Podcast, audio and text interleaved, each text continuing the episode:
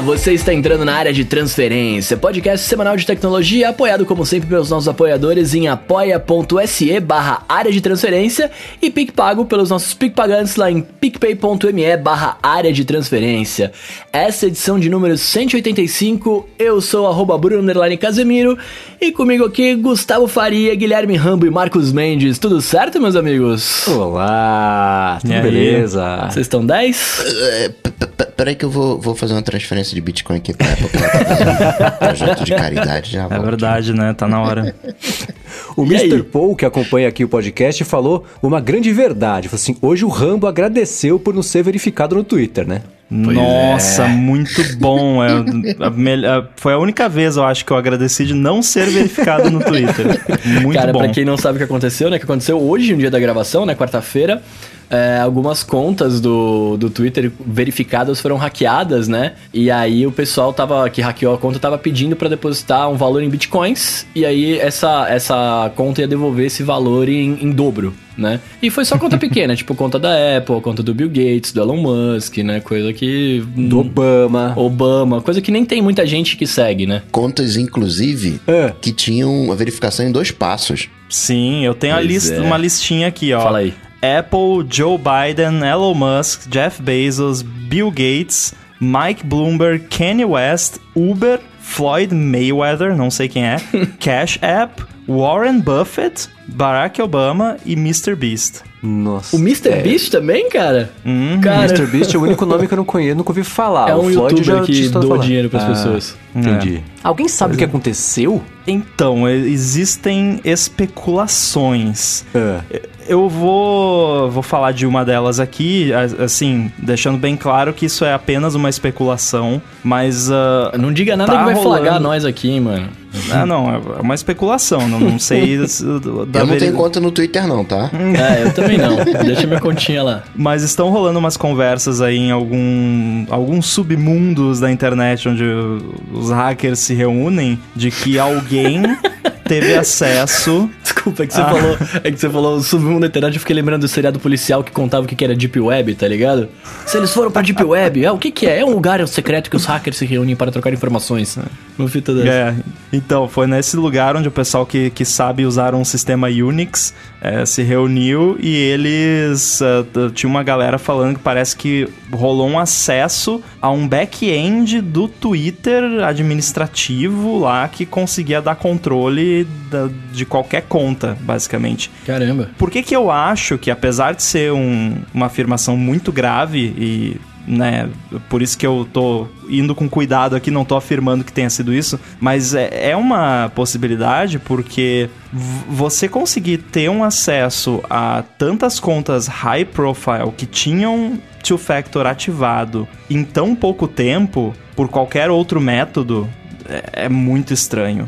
E não foi, tipo, um serviço de terceiro que foi hackeado, porque se fosse na, no tweet teria aparecido, né? Enviado via serviço tal que foi hackeado, né? E foi via Twitter na web as publicações. Então. É muito estranho, é, me parece que dessa vez não foi um caso de descuido do- das pessoas, e sim alguma falha grave no Twitter mesmo, que poderia ter sido usada contra qualquer conta, mas a galera que resolveu fazer esse ataque resolveu, né, obviamente, usar as contas mais famosas. Mas não assim, considerando o, a dimensão do que foi feito, acho que tinha entrado o equivalente a uns cento e poucos mil dólares na, na conta de- dessa carteira de Bitcoin, porque as transações de Bit- Bitcoin são públicas, então o pessoal estava acompanhando uns cento e poucos mil dólares. Eu acho um retorno baixo para todo esse risco, né? É, né? Mas, Verdade. mas como que a galera cai, né? Não, então, mas eu, É. eu fui ler os comentários, na verdade, lá. É, de algum, não todos, de todas as contas, né? Mas eu, eu, fui, eu fui na do. Na do Elon Musk e tava lendo. Tinha, tipo, um monte de gente falando que era, era mentira, né? Não sei o que, não sei o que lá. E tinha, tipo, uma outra conta com zero seguidores criada em 2019, assim, que tinha falado, ah, doei tantos mil, todas as minhas life savings, tá ligado?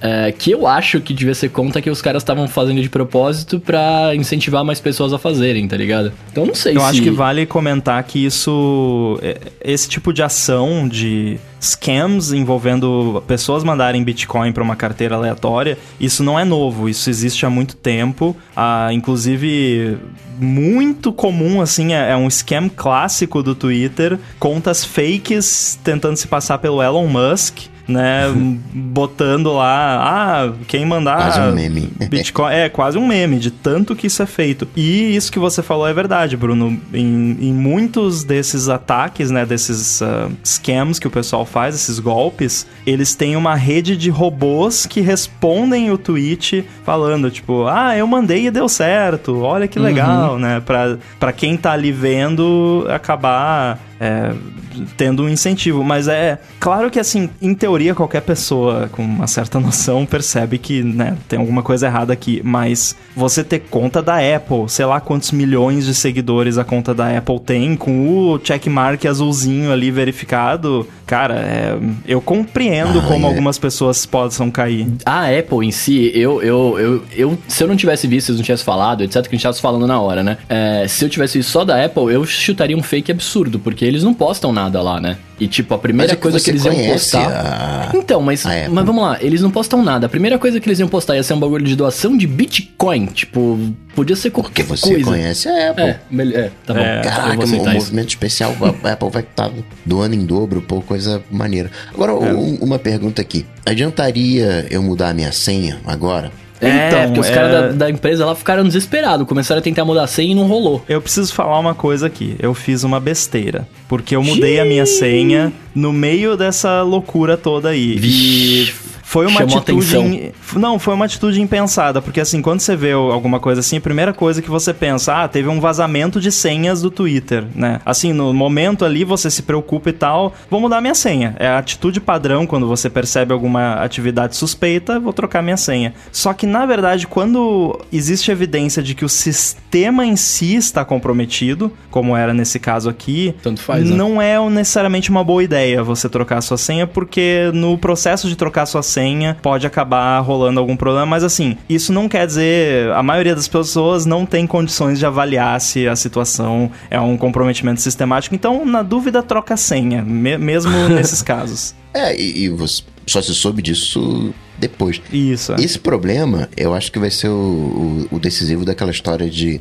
adotar um sign-in by Apple ou não, né? Migrar de um gerenciador de senhas para um sign-in by Apple. Porque isso pode acontecer com a Apple, né? É, sim, tem zelo, tem aquela coisa toda, mas vai que né, você tá pode imune, ter um né? estrago desse. No caso do Twitter, parece que foi só o sistema de postagem propriamente tal. Mas você tem o sign-in com o Twitter, você tem um- uma série de outros serviços agregados e quando você consegue acessar uh, essas coisas, né, você faz um estrago gigantesco. É, isso foi outra coisa que eu fiz que eu recomendo as pessoas fazerem ah, de vez em quando, né? Mas eu fiz hoje, especialmente, né, por causa dessa situação. Eu fui lá na minha conta no Twitter, olhei tudo que estava autorizado a acessar minha conta no Twitter e removi tudo. Eu deixei só o Tweetbot, que é o, o app que eu uso no Ah, Mac e no que fazer iPhone. isso, né? Eu ti- tirei tudo. Tinha um monte de coisa lá que eu nem lembrava. Tinha o TweetPic lá, lembra? Nossa, Nossa. Twitch Tava lá, sei lá, autorizado em 2007, uma coisa assim. A última vez utilizado 2007. É, eu, tipo, arranquei tudo de lá.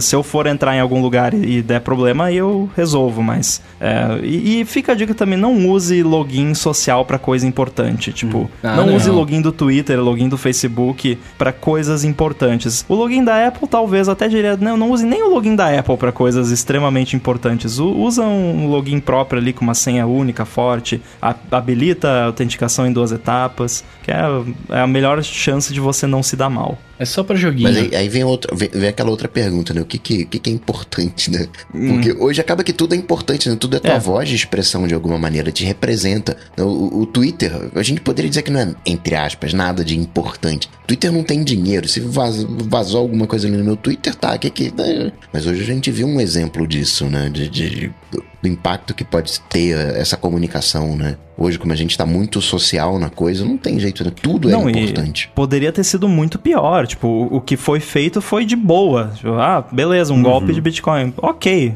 whatever, né? Poderia, sei lá, os caras poderiam ter pego a conta do Trump e postado: estamos mandando bombas nucleares Pois para é. a Coreia do Norte. Tipo, Terceira Segura Guerra essa. Mundial. Segura sabe? essa, né? Já pensou? É, Esse então... foi o mesmo problema que, lembra, há uns seis meses, é, alguém conseguiu burlar alguma outra coisa também. Ah, foi do. do aquele negócio de conseguir. De, SMS? de SMS, exatamente. De interceptar o SMS da verificação de duas etapas, forjando o número da vítima, que sequestraram a conta do, do, do Jack Dorsey para fazer isso. E foi. O mesmo argumento. Imagina se faz isso com a conta do Trump e ele fala que vai bombardear o país tal. Foi, e é sempre. O, o Twitter é. Putz, dá uma pena, né? Porque é sempre com ele que acontecem essas coisas. E se é sempre com ele, o problema tá na parte de segurança deles que precisa melhorar, né? Mas. É, dá uma. Puxa, que não no Facebook, né? Nessas horas, o meu argumento de que grandes líderes mundiais deviam ser proibidos de usar redes sociais começa a ter mais força ainda, né? É, né? Eu acho Pois que é. esse- essa gente tinha que usar canais de comunicação oficiais, que eles controlam, porque aí pelo menos se tiver um hack, a culpa é deles, né? Tá na mão deles e não na mão de uma empresa qualquer aí. Que eu tô bem curioso porque assim é muito provável que vai rolar. O pessoal do, do- do- da área de segurança chama de post-mortem, né? Uma, uma autópsia do, do que aconteceu. Vai ser bem interessante. É, só pra não, não deixar passar, uma outra possibilidade também que foi levantada é de isso ter sido um inside job, né? Ter sido, não Uhum. um job meu, né? Que meu nome é inside. É, mas não um- underline inside job. é, foi um, um- Pode ter sido um funcionário do Twitter, que tem mais acesso do que devia, claramente, é, que tenha feito isso. Então, com certeza eles vão descobrir Sempre né, culpa se do foi esse o estagiário, né? caso. Sim, porque também com a conta do Trump, lembra que ela foi suspensa há, sei lá, uns seis Foi. meses também? Que era Foi um, um funcionário que foi mandado embora. Ele falou: então tá bom, a última coisa que eu vou fazer aqui antes de pegar minha caixa e ir embora é suspender a conta do Trump. Até colocaram. É acabar um com as minhas de possibilidades segurança. de ter trabalho pro resto da minha vida. Isso é um protocolo, quem não trabalha em empresa de tecnologia talvez não, não esteja ligado, mas isso é um protocolo, assim, que já é seguido em vários lugares. Antes de você comunicar pra pessoa que ela foi desligada, você remove todos os acessos. Acesso. Então, às vezes, a pessoa fica sabendo que foi demitida porque vai fazer login em algum lugar e não funciona, né? o que é meio chato, mas assim, é melhor do que você correr o risco da pessoa fazer besteira. Pois é, e aí colocaram, não sei se foi geral pra contas de destaque ou só pra do Trump, que é tipo de submarino. Tem que ter duas pessoas dando ok ao mesmo tempo, longe uma da outra. não dá pra virar a mesma chave com a mão e com o pé e explodir a bomba do submarino. Podia ter É. ele tweetar também, né? É a verificação em dois fatores do tweet dele. Só pra explicar a brincadeira, né, do, do- da minha conta não ser verificada, é porque uma como forma de mitigar isso, o pessoal tava até falando que o Twitter devia simplesmente ter tirado o Twitter do ar, sabe? Porque tava tão feia a coisa e durou horas, assim, por Sim, horas, demorou várias bastante, contas foram tweetando e algumas contas é, apagava o tweet, tweetava de novo, então foi bem feia a coisa. E aí o que o Twitter fez foi desligar a capacidade de contas verificadas tweetarem. Então, quem tem conta uh, verificada ficou sem poder twittar por algumas horas aí. Nesse aspecto, foi o dia mais tranquilo do Twitter em anos, né? É, pois é. Agora, já, já começou o podcast? Já? já É, então, né? Foi o um? pré-follow-up mais antigo, da, mais, mais comprido da história, né?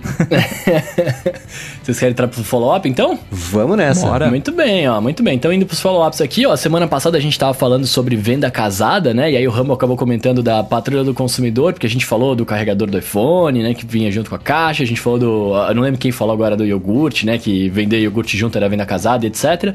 O Lutero tá falando que o caso do iogurte não é venda casada, né? E no caso da embalagem de 6, ele não pode ser vendido por unidade. É, é um produto que só é fabricado numa embalagem de 6 unidades e tem que ser comercializado desse jeito. E que é o mesmo caso do pacote, do pacote de papel higiênico. E aí ele pediu pra gente aqui no final, né? Falou, por favor, desfaçam essa publicidade da patroa do, da patrulha do consumidor. É um péssimo programa. O Russomano não é fiscal, faz fala coisas que não estão no Código de Defesa do Consumidor e acaba desinformando o público. É, então, eu, eu achei que tinha ficado claro o meu tom de desdém ao falar do, do programa. Então, é, que fique claro que não é um bom programa e não é Nunca foi uma propaganda. É, não, não é o que você deve usar pra se informar sobre esses assuntos, né? Então, pra ficar bem claro, não foi uma propaganda. Eu falei o tempo inteiro de, de modo irônico. O seu desdém pela patrulha do consumidor foi tipo as pizzas do Subway, né? Que os caras mandaram esses dias aí.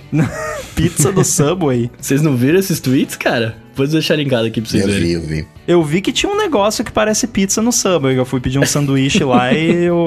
Ué, o que que é isso? Mas não Pois tive é. coragem de pedir. Pois eu vou Ela te já mandar. vinha meio digerida.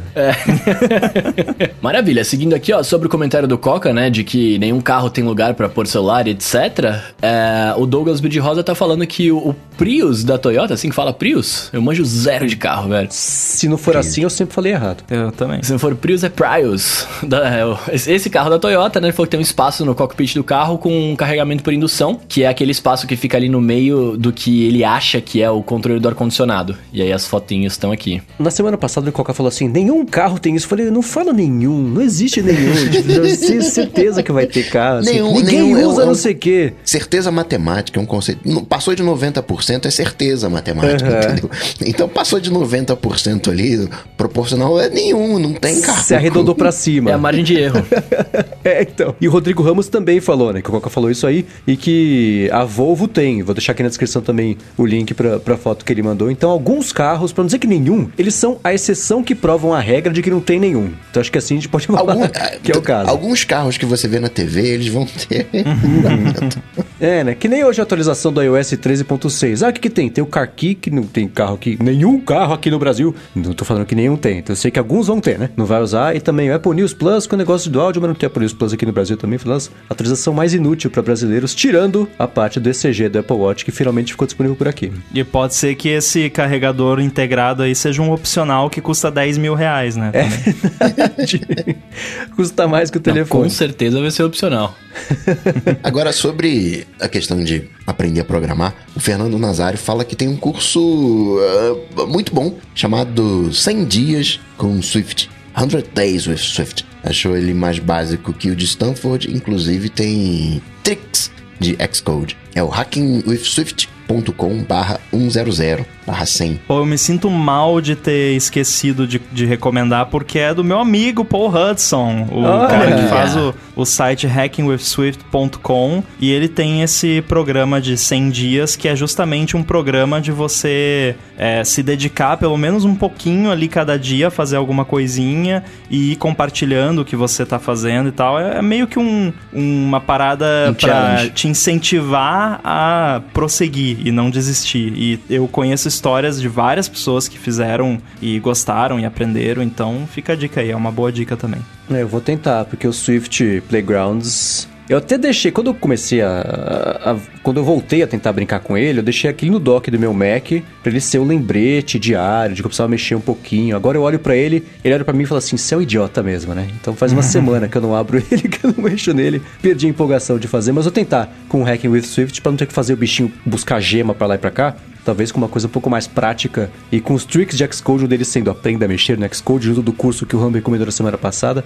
Quem sabe aí sim eu volto a pensar em fazer o widget do calendário do jeito que eu quero. Cara- e você, Rambo, como é que tá a sua, sua, sua trajetória de, de Bruno Underline programador Underline Casimiro? Calma, pra mim Você essa perguntou pergunta... pra mim. É. eu- Mim- Falei, Rambo! É, E aí, Rambo, como é que tá a sua trajetória A de Casimiro? voltou. Então Eu não- finjam que eu disse certo e diga você, Bruno. E Rambo, ó. Cara, eu, eu tô. Essa semana eu não consegui mexer muito também, mas depois eu troquei pro Zagotinha lá, né? O, o, o bonequinho, pra ficar mais, mais empolgante, porque ficar bem naquele verdinho toda já tava me dando os nervos. Mas eu não consegui mexer muito, mas vai tá rolando, velho. Eu pretendo. A semana que vem, que eu vou ter uma semana mais tranquila, eu pretendo zerar o, o primeiro módulo e fazer uma boa parte do segundo. Vai dar certo, cara. Não Boa. fala que a semana que vem vai ser tranquila, porque esse ano não tá sendo muito bom quando. Não, Famous last Semana que words. vem vai ser tranquila no meu trabalho, aí eu vou ter mais tempo para fazer isso. Semana que vem a gente conversa. Coloca no, já no follow-up pro episódio que vem. E aí, Bruno, É. a semana foi tranquila? Então, não foi muito, mas na outra vai ser. Eu não durmo desde quarta passada. Não, vai dar tudo certo, cara. Muito bem, ó, seguindo aqui, semana passada também falamos sobre a dúvida, né, se o Apple Watch vem ou não vem com carregador, e o Marcos Amani tá falando que alguns modelos vêm com carregador e outros não. O Série 3 tem apenas, tem, ele falou que tem apenas o modelo de celular, né, Uh, e, ele, é, e, ele lembra que o, o antigo dele, Series 1, também não veio. Inclusive, os modelos são diferentes aqui no Reino Unido. Uh, o carregador o carregador quadrado veio com, veio com o Series 5 e o triangular veio com o iPhone 10. Ambos têm as mesmas especificações de tensão e corrente, cheio da caixa apenas para foto. Olha só que, que honra. Tava NTDC e agora não tá mais, né? Tem coisa mais assustadora do que carregador de coisa de tomada do Reino Unido? É meio sinistro, né? Parece uma arma de destruição em massa essas tomadas do Reino Unido. São uns pinos gigantescos, uma coisa super agressiva, assim, de olhar até medo. É e da Argentina também é meio estranho. É igual da Europa, não é? Da Europa é um como pouco um Da Argentina é meio torto ainda por cima. é, é meio... meio... torto, é. é. Cara, na Europa eu achei já igual aqui. Só não tem o terceiro pino. Pelo menos na França, na Suíça, na, na Itália, todos esses países lá é. São é as bem tomadinhas redondas? Eu, eu, eu, tinha, então, acho é. que eu, te, eu sempre vi o do Reino Unido e achava que era da Europa, então. Não, aquele é do, do Reino Unido só. É. E é bizarro. É bem estranho mesmo, né? Podia, a gente podia ter um padrão de tomada mundial, né? Então, não, não, não. Não inventa é? mais um padrão. sabe qual é o padrão de tomada mundial? Uh. É esse brasileiro. Só que só o Brasil e mais um país adotaram. O resto falou, ah, quer saber? Não. É mesmo? Era para pra ser isso. É, era. Esse padrão, esse, desse losango, sei lá, com esses três pinos, era para ser o mundial. Mas não rolou. É, o que eu sei é que tecnicamente é, não entrando muito em detalhes aqui, mas eu ouvi de, de, várias pessoas que tecnicamente esse padrão que é usado no Brasil ele é muito bom. Ele tem várias vantagens, ele, o, que o design dele é bem feito. Foi chato, né? Quando trocou e tal. Até hoje às vezes ainda incomoda um pouco, mas agora que já tá tudo adaptado, né? Tá uhum. tra relativamente tranquilo. Mas então, que pena, né? Que pena que não vingou aí no mundo inteiro. Pois é, isso me lembra o quadrinho do XKCD. Tem 18 é. padrões no mundo, alguém vai fazer um padrão para juntar tudo, tem 19 padrões no mundo. Exato.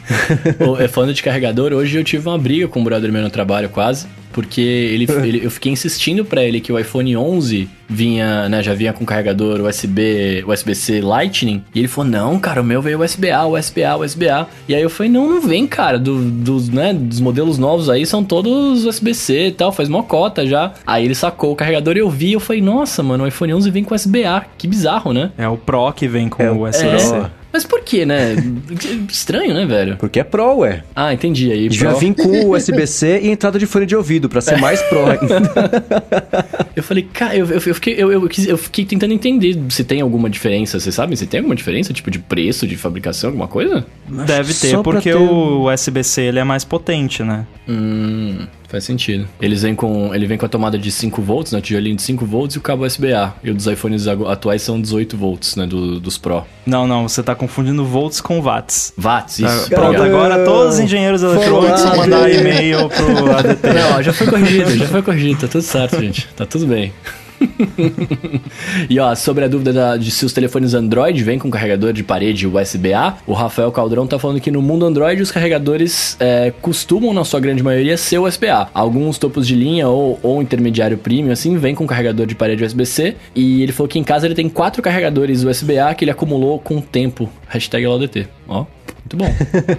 Logo se vê que os smartphones estragam, mas os recarregadores não. É, é né? mas é. Just, justamente hoje, quando a gente tava, tava falando com meu amigo do, do cabo, eu comecei a ver. Eu tenho, eu tenho vários cabos parados aqui, porque você vai comprando, né? Enfim, e vai vindo um monte, um monte, e você acaba usando dois ou três, né? É, então, assim, tirando o chororô que é inevitável, não vai fazer a menor falta. Na prática mesmo, depois de um mês que a pessoa tiver trocado o telefone, enxugado as lágrimas de raiva de não ter vindo negócio de crasa que não vai usar, todo mundo vai conseguir carregar o telefone do mesmo jeito. Tem carregador sobrando para gerações aí. Não vai fazer a menor falta, né? Sinceramente, assim. E ainda sobre essa história de carregadores, né? O Arthur Dividir tá falando que a Nintendo não coloca carregador na caixa, né? Do, do, dos devices. E a Amazon com o Kindle também não. Ele acha que vai causar uma certa confusão de início, foi o que o Mendes acabou comentando, né? Mas que depois vai acalmar um pouco tal. Ele foi, e aí ele comenta aqui, né? O carregador do Kindle é 90 reais de 15 watts. Ó, quase. Quase falei Era isso então que não vinha da Nintendo, que eu tentei lembrar algumas semanas e não consegui. É, não, eu, eu, é. eu, eu tinha comentado, acho que eu talvez ficou de fora, não lembro, mas o Nintendo Switch não vem com carregador desde que. Nintendo Switch não, desculpa, Nintendo DS não vem com carregador, acho que desde o segundo modelo já. Mas é aquilo, eu não me incomodaria da Nintendo não ter, da Amazon não ter. Porque eu já tenho do smartphone, né? A treta é que eu não vou ter do principal, né? é, ah, o, ah, o MacBook não vem com recarregador. Isso é um problema, né? Como é que eu vou, vou, vou recarregar? Mas quando você já tem um, você não precisa de, de outro. A questão é que o 1 a gente conseguia com o smartphone, né? É. é, a minha maior preocupação. Eu tenho duas maiores preocupações com, com isso. É, eu também acho que não vai fazer grande diferença, como o Marcos falou, mas a, as minhas duas maiores preocupações são ficar claro para quem tá comprando e realmente não tem um carregador, que não vem e, e ter um checkbox que a pessoa marca lá para botar, sei lá, X dólares a mais e vir o carregador. É, e a outra preocupação que eu tenho é da galera ficar com, comprar e. Ah, não vê o carregador, vai em qualquer canto, compra qualquer carregador pois sem é. segurança nenhuma e vai aumentar os casos de celular explodindo, e vamos combinar que isso vai acontecer, fogo. né? Pois é, isso é uma preocupação que eu tenho. Porque a Apple é, é, é, a primeira, assim, já aconteceu várias vezes de rolar caso de iPhone explodindo, pegando fogo, e aí a Apple, né, depois comunica, não, é porque a pessoa tava usando um carregador, né, de, de terceira categoria, que comprou não sei aonde, falsificado e tal. É, agora eles estão incentivando as pessoas a fazerem isso, né? Então, complicado, mas veremos. E aí, até já entrando no nosso. comentando sobre isso, né? Entrando no nosso primeiro assunto da semana, é, saiu aí um, um, rumor, enfim, alguma uma parada dizendo que a Apple no, nos próximos iPhones vai mandar aquele cabinho trançado, né? Que não é esse. É aquele que parece uma corda, que né? Parece uma cordinha. Que, assim, ó. Que não enrola. Que não enrola, é, exato. Não, ele não enrola? Como ele não enrola? É, ele não, não enrosca aquele de assim, ah. se enfiar no bolso, tirar do bolso, ele tá todo embolado. É, eu, eu falo Esse que é, é mais eu difícil. falo que parece cadarço de tênis tá ligado? É, pode é, ser também. Lembra um pouco. Que ele é todo... E, e, e, assim, eu particularmente gosto. Não sei se ele tem alguma, alguma coisa negativa nele, mas eu acho é da hora. resistente, é resistente, é resistente. Então, eu, quando eu vi isso, eu pensei, pode ser uma coisa que vai ajudar na questão das relações públicas aí com a retirada do carregador, né? Porque a Apple pode chegar lá no palco e falar: "Ah, não vem com carregador, mas nós estamos mandando esse super ultra blaster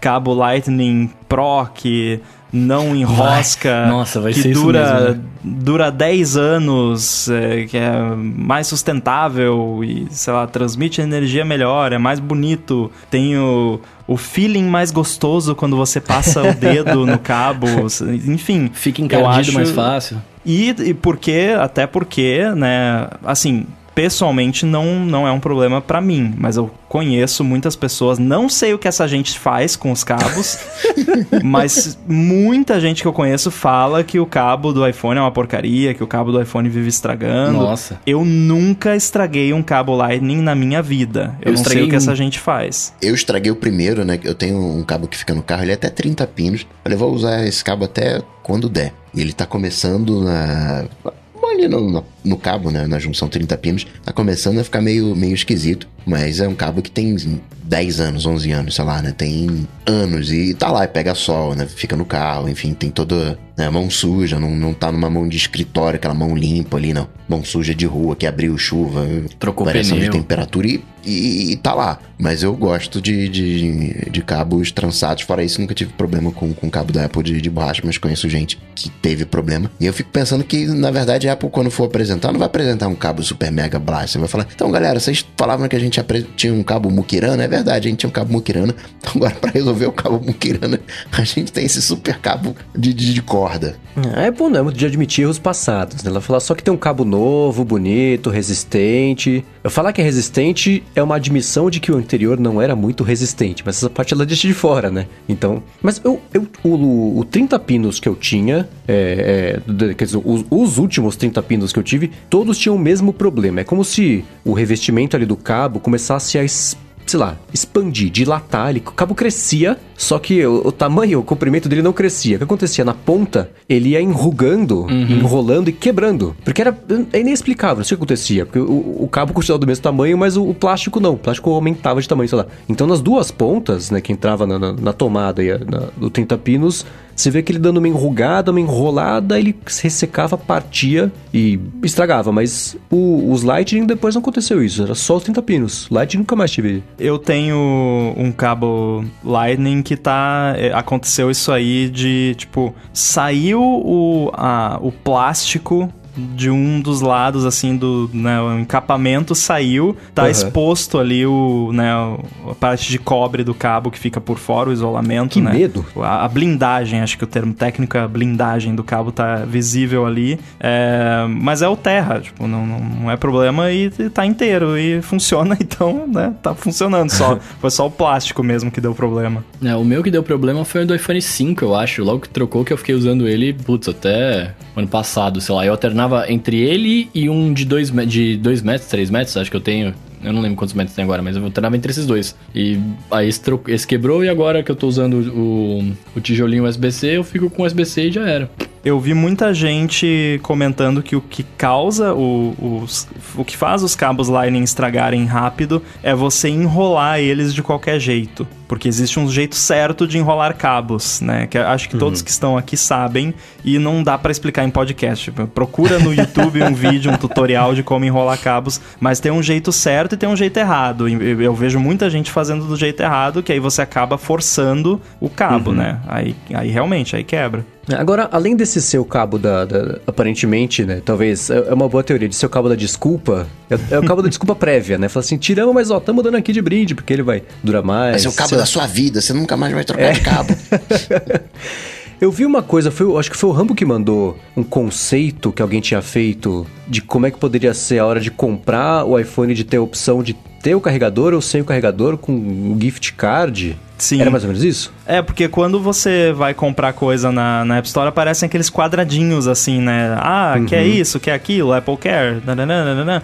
Aí uma pessoa fez um conceito do- dessa interface no site da Apple que era tipo, ah.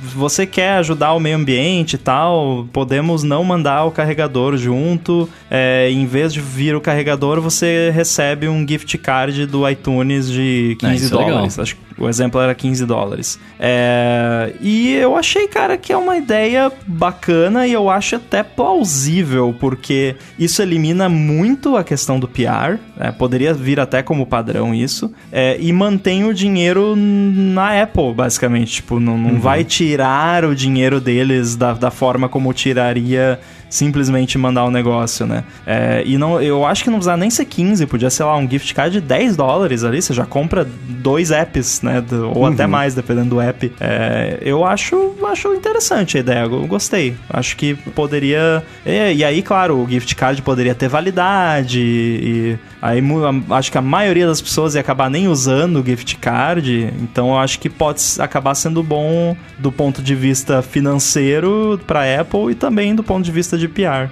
É, entendeu? Eu achei essa solução perfeita. Ela faz muito. Parece que já é assim, porque faz muito sentido. Tudo bem que pra Apple mesmo, esses gift cards têm que sair do bolso dela, né? Que nem, sei lá, quando dá um. Algum, aqui no Brasil a legislação é essa: brinde tem que ser tributado. A empresa paga o tributo como se tivesse sido vendido o produto, mas é brinde, né? Então, ela teria que arcar com isso de alguma forma. 15 dólares eu acho meio generoso demais pra um cabo. acho que de 5 a 10 estaria ali proporcionalmente de bom tamanho. Claro que não comparando com o preço do, do carregador, porque é- é- ele é mais caro mesmo. Mas faz completo sentido isso, porque sumiria completamente o chororô do fim do carregador, esse negócio. Dá, dá cinco reais pra pessoa, ela fica quieta e fica feliz que ela saiu ganhando por, por ter optado por isso. Então faz completo sentido, espero que seja alguma coisa assim, porque... De novo, 15 é muita grana, né? Pensa em milhões de iPhones, 10, 15, 20 milhões. Não vai rolar. Mas um cartãozinho só para o pessoal, só para o The Verge parar de reclamar, já seria um excelente, uma excelente troca. Eu gostei dessa ideia, espero que role alguma coisa assim. É, isso seria, seria tipo as rodinhas da bicicleta, né? Que é. Esse ano eles fariam isso, ano que vem não vem o carregador e pronto, né? Isso não seria algo que viraria padrão pra sempre, seria uma coisa só esse ano, tipo o adaptador do P2 pro Lightning, que eles mandaram acho que por dois anos e depois pararam. Sim, o adaptador, eu acho a, a remoção do fone de ouvido, apesar de eu já ter comentado aqui que não foi uma coisa que feriu a minha alma, assim como feriu a alma de algumas pessoas, né? É, Ó eu acho que é Bruno. mais problemático. feriu sua alma, Bruno. Eu fiquei um pouco incomodado, confesso. É. Confesso que fiquei. Quanto tempo, pergunta sincera, quanto tempo você levou pra se, pra se não se acostumar, se adaptar com a falta do Lightning? É, que- do, do- do- da entrada do fone de ouvido. É que, cara, pra mim é um, é um caso à parte, porque como eu gravava do iPhone e, ou do iPad, né, enfim, e na época não tinha microfone que tinha saída P2 no microfone pra monitorar o áudio, eu não tinha o que fazer, né? Então eu precisava da saída Lightning, da saída P2. Mas como só consumidor de música e etc, zero, que eu já tinha fone Bluetooth e eu já usava Bluetooth, né? Então foi um pouco isso. como que você resolveu como profissional de áudio? Eu comprei um microfone que esse, por exemplo, que vocês estão vendo agora, ele tem saída P2 aqui. Bye. Então eu É. plugo no microfone e gravo, que faz total sentido, né? Porque eu vou usar o microfone e a saída neste momento que eu estiver com ele. Você É, usa sim. ele como interface, né? Exato. Essa troca eu acho que ela foi mais problemática porque você apresentou um problema que a solução não era onipresente, que nem a to- um negocinho de tomada com SBA, ou USB-C mesmo, que tá começando a ficar mais, mais comum. Então, ter dado por dois anos, apesar de ser uma coisa que tem gente que comprou o último iPhone e sentiu falta, claro, sempre vai ter. Ainda assim foi uma coisa meio generosa. Não, e no caso do Mas- P2, o que eles fizeram, na verdade, foi só tirar do aparelho, né? Se você parar pra pensar. Porque o P- eles continuaram te dando o P2 à parte, né? Sim. Ele, tava, ele continuava vindo, né? Então, é- essa troca era uma coisa que as pessoas não tinham muita preparação pra conseguir resolver. Então, acho que eu- a, a falta da tomadinha ali. De vai passar verdade, a falta da fácil. tomada, assim, eu, eu, eu gostaria que continuasse vindo, eu não acho ruim, né? Eu não acho negativo vir. Eu posso ficar com vários aqui, eu dou uns, sei lá, enfim. É, não, não, ve- não vejo problema, mas também não vejo um grande problema em não ter. Mas porque eu sou usuário, né? Enfim. Ah, o único problema que eu vejo mesmo é o que o Ramo falou, do lance de você usar é, carregadores do mercado paralelo. E também o fato de que- da pessoa que acabou de entrar nesse mundo, né? Tipo, eu sei que são muito poucas, é um número mínimo de pessoas, mas isso é, é um pouco chato né? Mas tirando isso, tá tudo bem, vida que segue. O que eu não entendo, e aí eu não sei se é uma grande polêmica, é só uma dúvida da minha cabeça, é por que mandar o cabo e não o tijolo? Por que, que não faz o tijolo, o, tijolo junto com o cabo, né? O trançado junto com, com o cabo? É só, é só pelo fato de ser um agrado mesmo, né? É porque Dinheiro. o cabo você conecta em vários lugares. Não, tá. Tá, entendi. Não, beleza. Mas Não, é, porque o tijolo ele é uma solução, é, é- é literalmente a ponta da solução, né? Mas o cabo você consegue conectar no tijolo, conecta no, no carro, você conecta no, no computador. Dados. No aeroporto, É, então. na lan house, Não, no na Lan House escritório. ele brincou, né? Aí você ainda foi confiar neste computador e a sua senha. É. Não, então, é, eu acho que faz muito mais sentido ter o cabo e não ter o carregador do que ter o carregador e não ter o cabo. E a gente sabe que os dois eles não vão mandar porque eles querem mais dinheiro. É, e o Lightning é proprietário da Apple, ela tem que dar a solução de conexão do- do- da ponta da Apple pra ponta do mundo. tá, então beleza. tem que vir o Ace- cabo, ok, né? Ok, aceito. Nossa, eu lembro, eu lembrei agora do meu primeiro celular que eu tive que tinha câmera. Eu comprei um. Eu não lembro Motorola? que marca. Não, nossa, isso faz, faz muito tempo. Era um, era um dumb phone ainda, né? Era Ah. Como é que chama? Feature phone, né? Feature phone. E ele tinha câmera, era uma marca chinesa qualquer, eu nem lembro. E ele não veio com cabo de dados junto. ele veio só o cabo de o carregador. Então o único jeito de eu transferir as fotos do celular pra qualquer outro lugar era mandando elas por e-mail pra mim mesmo. Nossa. Mas eu lembro de uma fita dessa. Eu tinha um da Motorola, que eu até postei uma foto no meu, no meu Instagram da, da câmera dele, que era uma câmera que se acoplava e ele. e ela rodava. Tipo, era uma resolução de Game Gear, assim, também, né? Era bem. Era bem zoadinho. Mas ele não via com cabo. Eu tirava as fotos lá e não tinha o que fazer também. Ficava lá. Agora, quem agradece essa história toda de, de, de- de recarregador, cabos e afins é a indústria de recarregador, cabos e afins, que vai ter um boost, né? Quer queira, quer não. Que vai ter gente comprando, investindo num carregador a, a longo prazo, né? Eu tenho aqui um grandão com seis portas USB-A, faz não sei se 18 ou, ou, ou 24. É volts ou, ou, ou watts, Bruno? Não sei. Watts, me ensinaram hoje que é Watts. Faz recarga rápida e tudo mais. Acho que vai ter um, um boom né, nesse uso. É, e se comprar É, um, o Mequetrefe vai ser um boom de verdade. né? É. Cara, vai ser o boom literal, né? Pois é. Agora faz sentido, né? O, o que- o que o Mendes falou, e eu aceito, né? O lance de a Apple me dá essa solução, né? Então me dá a solução do Lightning, eu preciso te dar, né? Te dar uma solução para você conectar nesse meu adaptador único que só eu uso. Né, faz sentido. Então eu tenho que tirar o negócio do meu bolso aqui, né, pra, pra te ajudar a, a conectar. Agora eu fico pensando com essa investigação de anticompetitividade aí, quantas coisas vão sair do bolso das empresas, hein? Vocês estão achando? Quantas outras empresas vão sair do bolso das outras? Empresas inteiras vão sair dos bolsos das Pois outras. é, né?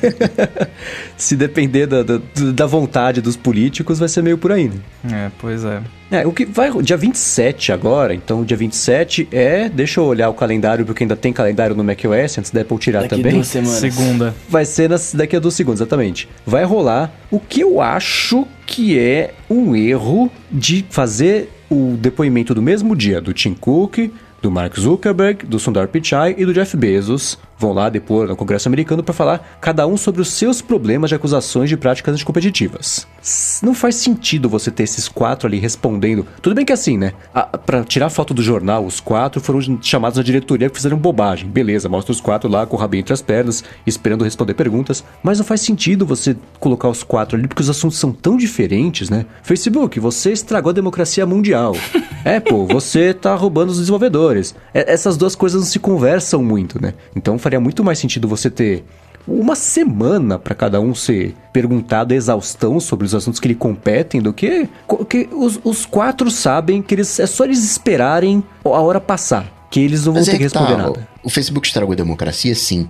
Mas isso não vai ser o tema lá. Talvez até seja o tema lá, né? Que o, o político, enfim, acaba falando de tudo. Mas o, o- mote é a competitividade. O, o problema não são as fake news do, do, do, do- Facebook, nesse caso, nessa, nessa investigação. Então acaba que é o. Dá pra colocar todo mundo junto, né? Se for restrito ao próprio tema, acho que o tema ele, ele tá afim. Porque são grandes conglomerados e a gente não tá falando do impacto desses grandes conglomerados. É, é a competitividade. Não, impacto no sentido de democracia, né, n- nesse caso. Mas em relação às outras empresas, né? As práticas feitas com as outras empresas. É, mas da parte do Facebook, a gente pode tentar quebrar aqui os temas de cada uma das empresas pra ficar mais fácil. Tá vendo como não dá pra juntar as coisas? Porque é muito assunto separado pra gente poder falar. Imagina eles sendo perguntados lá. É que a parte do Facebook depende muito, claro, de quem for perguntar esse tipo de coisa, da agenda política de quem for perguntar. Exato. Porque essas coisas estão muito coladas. Falar pro Facebook assim: você está impedindo, você. Um exemplo claríssimo, um exemplo óbvio. O Navo, aquela rede, rede aquela VPN que o Facebook usou para espionar os dados de todo mundo, de tudo que aconteceu no telefone de todo mundo. Aí ele percebeu, pela Unavo, o momento certo de lançar as cópias do Snapchat no Instagram, porque foi o pico de uso do Snapchat. Tentaram comprar, tentaram comprar, não conseguiram. Falaram, então beleza, a gente faz o nosso aqui. A hora que o Snapchat deu um- um- o primeiro pico de uso, eles lançaram o clone do Snapchat no Instagram e conseguiram conter e até estragar o Snapchat para sempre da parte de crescimento, né? Então, se a pergunta for, Facebook, você que domina completamente o mercado de redes sociais, a língua franca de redes sociais para publicidade, apesar dos problemas agora de publicidade, para tudo que acontece é em você e digo isso sendo Facebook, Instagram, Facebook Messenger e, e WhatsApp. O que acontece na internet passa por vocês. Vocês já têm essa prática de, de ah, anticompetitiva. Vocês têm esse domínio do mercado. Vocês agora, por exemplo, a Índia baniu o TikTok. O que o Facebook fez? Lançou o Instagram Reels no dia seguinte na Índia para se aproveitar desse vácuo que foi deixado pelo TikTok, porque o Instagram Reels é um clone do TikTok. Eles fazem isso Então. para ir fagocitando o mercado. Isso aí é interessante porque mostra um golpe de oportunidade do Reels. No caso do Onavo, também é um golpe de oportunidade, só que tem muito dinheiro, foi lá e comprou o Onavo. Em tese, o Facebook, e acredito que fez isso em outros casos, ele poderia ter comprado esse dado de alguém. Eu não sei se a Onavo teria o direito de vender, enfim. Mas o Facebook poderia bater na porta do Ona- Onavo. Vem cá, me diz aí como é que tá o. o- o- Tem outras formas de monitoramento. Não tô defendendo o Facebook, não. Só tô falando que algumas atitudes, né? Ah, vou comprar então esse Instagram, vou comprar esse Snapchat, vou comprar o, o Onavo. Mas muitas empresas fazem práticas parecidas. A gente está falando muito do TikTok. Ah, o TikTok agora, modinha, vai no, no, no, no- no- não sei aonde, não sei o que, não sei o que lá. Mas cá entre nós, eu duvido que o TikTok colete mais dados do que o Facebook. Com certeza, quer dizer, não vou falar com certeza porque eu, eu sou científico. A chance é muito grande de que o que você falou seja verdade. Inclusive, eu tô querendo dar uma olhada mais a fundo nisso, porque acho que eu já comentei aqui que estão rolando uns claims aí muito fortes sobre o TikTok que não me parecem verídicos. Então, me aguardem, me aguardem. Estou, estou avaliando a situação. essa parte, né? Você dominou totalmente o mercado de redes sociais, você age de forma proativa para impedir a entrada, a evolução, a manutenção de outras redes sociais para competirem com você. Por outro lado, você tem um problema sistêmico que sempre existiu da parte toda de notícias falsas. Você fala que é muito difícil é, controlar, é difícil é, é, entender o que está acontecendo, não quero ser árbitro da verdade. Então você quer todo o bônus de ser o dominador da brincadeira, sem todo o ônus de ter a responsabilidade sobre o que, o que acontece. Então, esse sim pode ser o argumento de falar assim: você é grande demais para conseguir se manter sozinho, e se você não, não permite a concorrência e você não consegue controlar quem você é, quebrando você em empresas menores, Instagram vira uma coisa, Messenger vira outra, o, Facebook mesmo vira outra, o WhatsApp vira outra é uma maneira de desmembrar um pouco esse poder que você tem em empresas que são ge é, genuinamente separadas. E o Facebook vai falar o quê? Ah, mas agora não pode mais, porque o Instagram, as DMs funcionam junto com o Messenger. Agora o WhatsApp pagamentos funciona junto com não sei o quê que é o que eles têm feito já há um tempão, que é de tentar integrar cada vez mais as plataformas todas. Ah, agora você publica o WhatsApp Status no Instagram, o Facebook Stories não sei onde. Então, costurando cada vez mais cada plataforma diferente ali para impedir essa quebra, prevendo já que era essa conversa que ia acontecer. Né? Então, a, o, o, só agora, em 2020, eles perceberam que a compra do Instagram lá em. Quando foi? 2014, não sei. E, e a compra do WhatsApp, que talvez de 2014 o Instagram foi antes, não tenha sido uma boa ideia de ter sido aprovado. Mas agora é tarde demais. Né? Então eu acho que essa parte do, do, do, que eu comentei do Facebook estragar a democracia mundial vai ser muito discutida nesse, nessas audiências do Zuki, primeiro, porque é uma oportunidade de falar, cara, haja como um ser humano e responda alguma coisa, pelo amor de Deus, pra gente saber que tem algum coração batendo aí dentro que você tá entendendo o que a gente fala, você consegue responder. Então, é a oportunidade que eles perderam na primeira audiência lá com o Zuki, vão ter de novo. O pessoal tá afim de ouvir ele falar. Então, eu acho que é, é, é esse, esse argumento todo do, do, do da parte da democracia vai ser usada contra o Zuck, claro, pelos políticos que estiverem se sentindo prejudicados por toda por, pelo poder de, de veto que o Facebook tem, apesar de não aplicar muito. Tem o SDK do Facebook também aí, né, que tá travando os apps. Nossa, é de novo. Ai, essa história também. Antitrust, antitrust. É. Pois é, mas não, tô maluco sobre, sobre essa parte do Facebook, porque eu sei que eu tenho é. um certo problema em relação a essa rede que me cega um pouco para conseguir enxergar a verdade, mas não? Ou sim, o que vocês acham? Você não tá errado. É, eu odeio o Facebook, todo mundo sabe. É, eu ainda uso o Instagram porque eu realmente gosto, é difícil, é realmente uma coisa que eu gosto bastante, então é difícil, é, embora eu odeie a empresa que está por trás, né? Mas eu, eu odeio muito, eu odeio ainda mais o Facebook como rede social do que a empresa em si.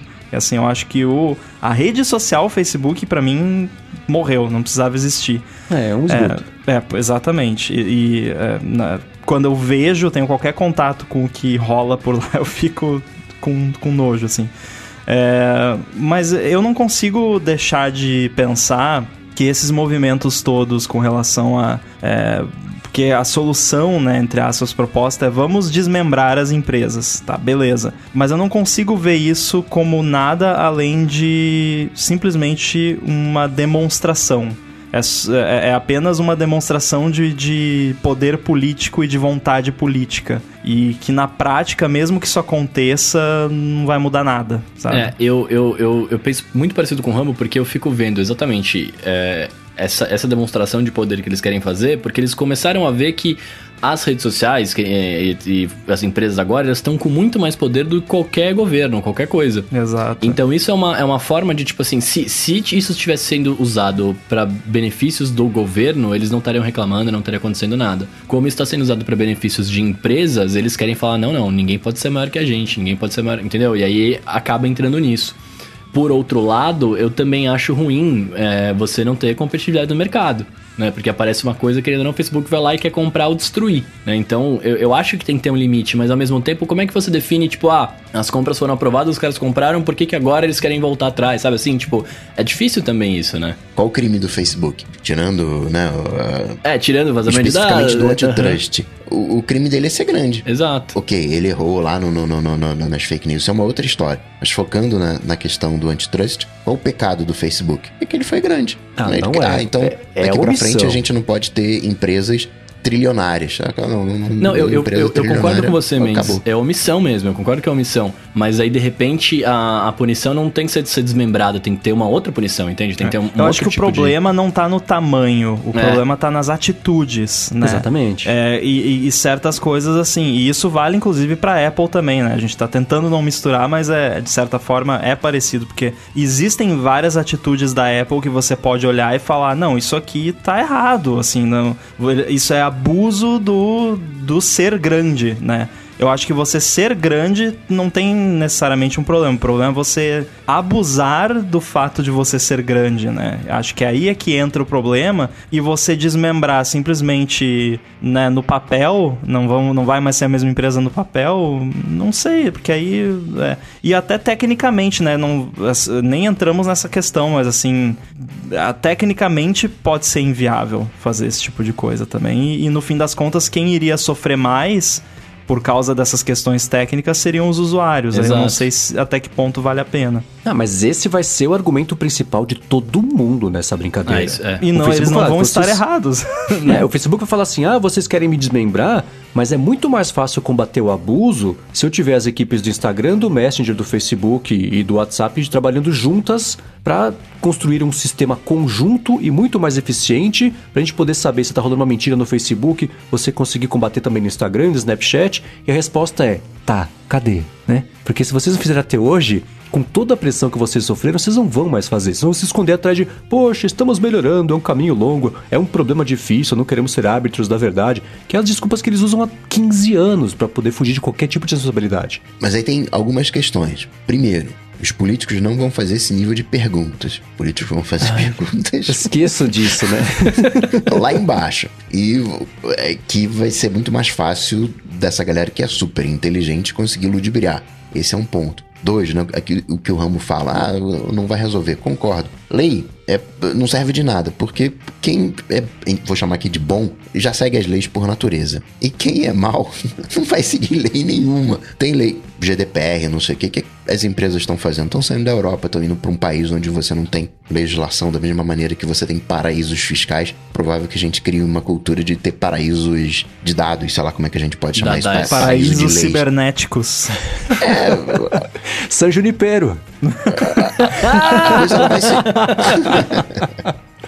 a coisa ela vai, vai se ajustando. A Amazon aqui, ela tem dados do, sabe, do que a galera compra e não sei o que. Ah, não posso fazer meus produtos? Tá bom. A Amazon pode começar a vender essas informações para quem produz. Né?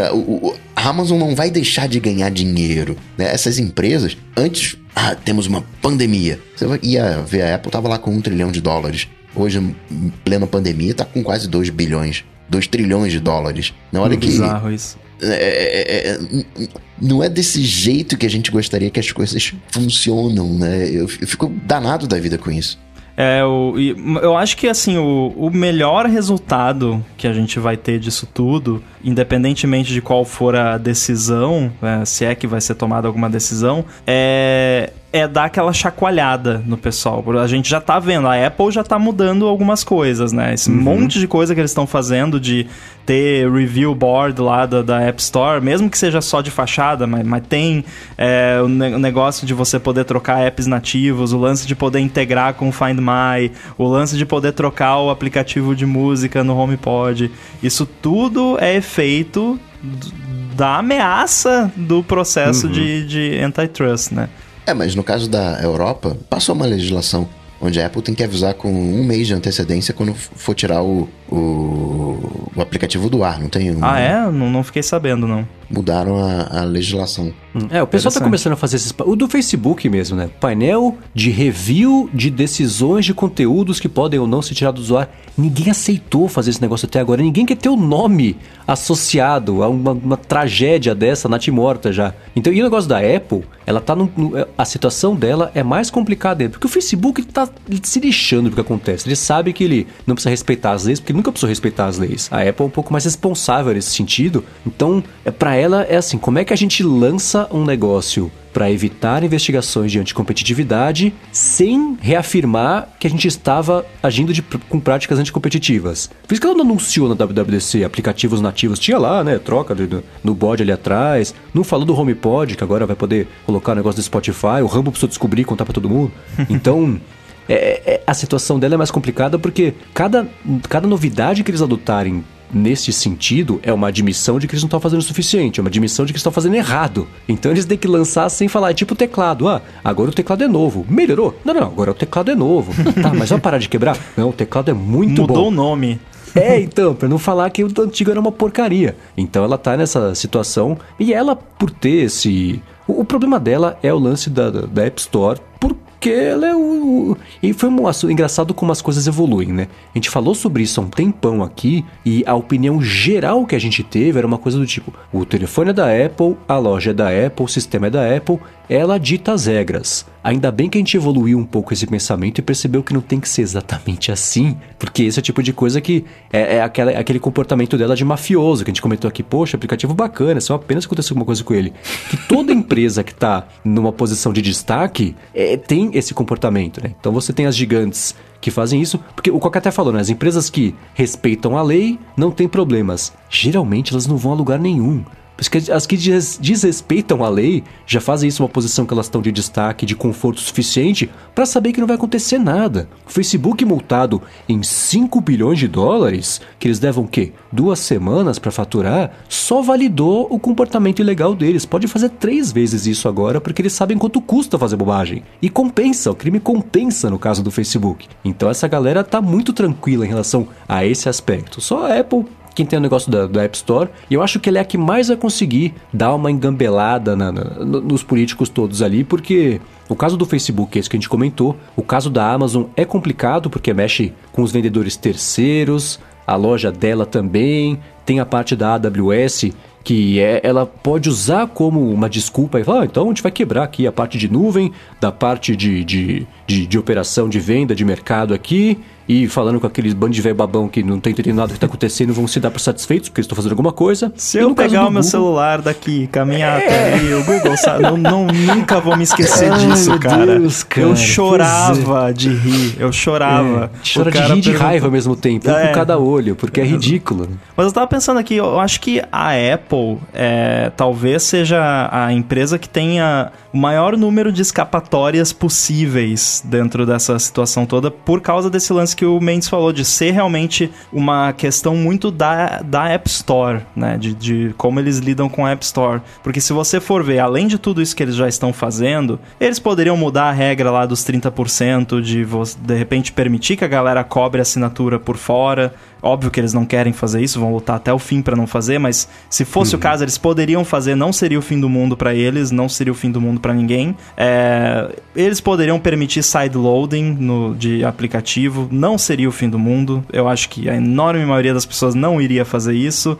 É, o, o Google permite isso no Android e não é a forma mais popular de instalar aplicativo. A forma mais popular é abrir ali a Google Play e instalar. É, eles poderiam fazer um esquema que eu comentei essa semana no Stack Trace, que é permitir você botar o seu aplicativo na App Store, mas não promover o aplicativo. O aplicativo não vai aparecer na busca, não vai aparecer em charts, não vai aparecer, não vai ser feature, não vai aparecer em lugar nenhum. Mas se você abrir o link do aplicativo, vai aparecer e aí você instala. Nossa, é, na busca é usado em não aparecer. É porque você pode argumentar assim, tudo bem, é, a Apple não é obrigada a promover um aplicativo. É, é, que nem a web, né? Eu posso ter um site na internet e o Google tem o direito de não indexar o site se ele não quiser, né? Não é a mesma coisa, eu sei que o contrato é bem diferente, mas assim, você não tá obrigando a Apple a promover o aplicativo, mas o aplicativo tá lá, entendeu? Isso seria uhum. uma solução para aplicativos como o Hey, por exemplo,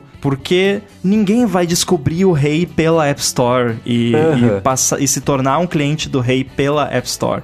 A pessoa vai ver, vai se cadastrar pelo site, vai, ah, tem um aplicativo para essa, legal, vou abrir aqui e vou instalar. Então, para esses casos, Porque aí a Apple consegue manter ainda aquele lance de não, não queremos promover aplicativos que porque a Apple ela ela associa muito a App Store com nós estamos promovendo Hum, o, o seu aplicativo e associando ele com a nossa imagem e por causa disso, nananana, então então não promove. Pronto, seja só um host, né? Só um, um hospedeiro. É, tá, até a parte da busca que era que eu falava, não, nada a ver, tá, me convenceu, faz sentido. Pode ser. E mesmo separando, né? que, Ah, a AWS vai pra lá, não sei, vai pra onde. Mesmo que se quebre a Apple, né? Assim, ah, quem vai cuidar da loja em si vai ser uma outra empresa. Uh, no final das contas, o Jeff Bezos vai continuar, entre aspas, trilionário como ele é hoje. Ele vai, Vai. continuar dono de, de, de tudo isso. Por mais que se quebre o WhatsApp, o Instagram e o, o Zuck vai continuar dono do, do- da bagaça toda. né? Vai- o dinheiro vai continuar indo pra conta dele. E ele vai poder falar, ô, puxa o telefone, vamos supor que ele fique como chefão do, do Facebook. Ele pega o telefone e liga pro chefão do WhatsApp, parceiro dele, rapaz, faz esse negócio aí pra. não, Manda uns dados pra mim aí. Você tem dado em casa? Eu tenho no pescoço. Ah, Mas aí, eu, eu- só um. Não tem nada a ver com o assunto, mas o Coca falou da Apple quebrar no sentido de dividir a Apple. Eu lembrei agora, faz um tempinho que não, não rola uh, Apple is doomed, né? Uh, Era É todo verdade, ano, né? praticamente, no começo do ano, sempre tinha, não, a Apple vai falir amanhã, Apple falida amanhã, né? E acho que faz um ano mais ou menos que não rola isso, né? O pessoal tá Pois é. preocupado com outras coisas É. agora, eu acho. pois é, então, só uma curiosidade. Agora, o Mendes falou uma coisa interessante, né? Que ah, a gente tinha aquela visão, a, a Apple é é uma empresa, o telefone é dela, a loja dela, ela faz o que, o que ela quiser. A- O grande ponto é que ela tinha regras e ela não enganava ninguém nas regras. Ó, é 30%, é 15% e tal. As regras eram claras, você não se sentia garfado. Só que hoje a gente sabe como a Apple vem garfando os desenvolvedores, né? E que é um mercado que a gente, de alguma maneira, está mais próximo. Quero ver se, com essas investigações, a gente vai saber de mais jogo sujo que essas empresas fazem, né? Mas esse, como Mendes falou, esse jogo de mafioso, né? Pô, seria legal, né? Teu aplicativo aqui. O que que essas outras empresas, o que que o Facebook faz, o que que o Google faz, o que que a Amazon faz, especificamente nessa área. É que a Amazon, ela, o, o lance do jogo sujo, o mais atual que apareceu foi esse que algum veículo entrevistou funcionários e ex-funcionários da Amazon e eles admitiram que o que ela faz? Ela fica de olho no marketplace, apareceu algum produto novo ali que começou a vender pra caramba, ela faz o mesmo produto e vende ela sozinha. Então o marketplace inteiro da Amazon funciona como uma grande um grande órgão de pesquisa do que, que produto que vale a pena ela produzir sozinha e contratualmente ela não poderia fazer isso. Ela negou que isso aconteça até falar, não, tá aqui, tá aprovado, acontece. Aí, ah, poxa, vamos ver, vamos descobrir, vamos investigar. Só, só fala, né, que vai resolver. Então, hum, o, o lance dela é que a Amazon é dinheiro, é uma fábrica de dinheiro, imprime dinheiro loucamente, né? mais do que até a parte, a própria Apple, apesar de, de, de- de a Apple ter uma capitalização maior, o lance da Amazon é, é, é- é venda, é comércio, é, é varejo, né? Apesar de ser online. Então é uma coisa que é- é- não tem muito onde ela se esconder no tipo de prática que ela aplica ali, de, de- de onde ela passa a perna em, ali no- nos vendedores. E o que eu comentei da AWS é só porque já eles já o, o balde de dinheiro vai tudo lá para casa do Jeff Bezos, né? Mas ah, é- já são operações relativamente separadas, né? Então ela separar a AWS de verdade não ia doer em nada para ela. Ela pode até já lançar isso de forma proativa, falar, escuta, ó, Estamos fazendo como. Deixa a gente em paz. Fala com o Zuki, fala com o Tim Cook, fala com o Pichai aí, porque a gente vai estar fazendo a nossa parte aqui, né? Apesar de, do problema de verdade não estar sendo resolvido, porque a AWS não é exatamente o, o- a plataforma que está impedindo a concorrência. Você vê, vê o, o Azure, o Azure, sei lá como é que fala, da Microsoft, que está num distante segundo lugar, mas ainda assim cresce. Você vê que tem uma certa oportunidade do mercado, apesar do AWS ser o, o, o serviço usado por toda a estrutura de internet que, que existe hoje. Mas não é uma coisa que. Não é sexy falar sobre quebrar a Amazon e o AWS. Então os políticos não vão prestar muita atenção nisso, não vão muito atrás dessa avenida para tentar punir a Amazon pelo tamanho que ela tem. É, Eles nem sabem o que é a AWS, né? Pois Ó, atenção, coloca a musiquinha do plantão da Globo, porque temos um comunicado oficial do Twitter Olha! sobre o que aconteceu. Eu vou fazer tradução simultânea aqui. É, nós detectamos o que parece ter sido um ataque de engenharia social coordenado por pessoas que conseguiram atingir alguns dos nossos funcionários com acesso a sistemas e ferramentas internos. Eles estão me dizendo então que o, o- o Elon Musk pediu um café na internet, não chegou. Aí a conta do Instagram do cara perguntou qual foi o código do Twitter que ele recebeu e pegou a senha dele, é isso? Não, não, foi um ataque de engenharia social contra funcionários do Twitter Ah, para tá. conseguir acesso a, a- a um sistema interno do Twitter. E isso agora me deixa ainda mais preocupado. Primeiro, como que pessoas com acesso a tal sistema não têm um treinamento básico de segurança para não cair num ataque de engenharia social? Posso- Segundo, eu, tenho, eu tenho a resposta. Sabe qual que é a resposta? Qual? Sempre tem um idiota. Perfeito. Segundo, como que esse tipo de acesso não está protegido por Two Factor? Terceiro, por que de achos um sistema interno do Twitter permite você twittar como qualquer conta do Twitter? tipo, eu não quero que, um que o Twitter possa twittar como se fosse eu. N- Tudo bem que o, o Twitter é, é deles, né? O, o antitrust aí. É, então, é, foi isso. Basicamente foi ataque interno Nossa, mas mesmo. isso é meio embaçado, hein? Muito, muito. Aí tem toda uma thread ali, eu não vou ler tudo agora, mas eles estão falando que estão tomando as devidas medidas, que vão re- revisar todos os processos de segurança e tudo mais. Então, foi um erro bizarro do próprio Nossa, Twitter. você imagina a fogueira que não tá lá dentro, né? E o curioso É. é. que eles falaram ataque a funcionários. Fica imaginando, pegou uma informação de um, de outro. Não foram em cima de um cara e, e descobriram a senha com o cara. Parece que foram dar a entender que não foi só um idiota, né? Foram vários idiotas. Por amostragem. Ou alguém tirou uma foto do post-it colado embaixo do monitor. É, né? Isso me lembrou, é que às vezes a solução, quer dizer, a solução não, mas o, o, o, motivo, o, o ataque é tão simples. Eu lembro quando, por exemplo, vazou a- os salários de todo mundo do Snapchat. Sabe como é que fizeram isso? Um cara criou um e-mail tipo evanspiegel882257@gmail.com e mandou pro cara do financeiro do, do, do Snapchat. Falei, escuta, é, Aqui é o Evan Spiegel, eu tô acessando meu e-mail de casa aqui. Manda rapidão a lista de, dos salários que eu preciso disso voando. Manda aí pra mim. O cara mandou. E aí vazou da imprensa, vazou né, na internet a lista de salários quanto cada um ganhava, porque alguém se passou pelo CEO e falou: escuta, eu sou o CEO, pode confiar, me manda a lista. Mandaram. Então, às vezes o ataque é simples assim pra você conseguir ter Mas, esse tipo cara, de acesso de informação. Isso aí parece bizarro, mas eu é, fiquei sabendo que recentemente rolou muito, muito, muito recentemente, assim, vários ataques de pessoas mandando e-mail se passando por CEO de empresa do tipo, ah, transfere 20 milhões aqui pra essa conta que é nosso fornecedor e tal, e, e os caras conseguiram, tipo, Nossa, tava rolando. É, teve até um lance de um deepfake que fizeram. Que fizeram um deepfake do, do CEO de uma empresa fazendo uma, um hangout lá com alguém do financeiro pra transferir, sei lá, quantos milhões pra não sei aonde. Bizarro. Nossa, que absurdo. Vamos voltar pro tema que a gente tava falando então? então Voltamos. Bota de novo a musiquinha. Eu não sei se o, plantão da Globo Volta. tem musiquinha de, de, de outro, mas se tiver já tocou agora. É a mesma agora. da intro. Muito bem. é, Então ela é agora. Beleza, voltamos. E aí eu volto com a seguinte pergunta, né? Porque eu- a gente tá falando bastante coisa aí sobre, sobre as empresas estarem fazendo, fazendo as coisas, etc., fazendo coisa errada, pá. Mas se você parar pra pensar, é, a culpa é da empresa, né? A culpa é da Apple que cresceu, a culpa é do Facebook que cresceu, ou a culpa é da pessoa que gerencia, né? Porque independentemente do que você fizer, de separar a empresa, separar não sei o que, não sei o que lá, a ética do ser humano que tá envolvido ali não muda. Ele vai continuar dando um jeito de querer se beneficiar, de querer pegar dado, de querer crescer.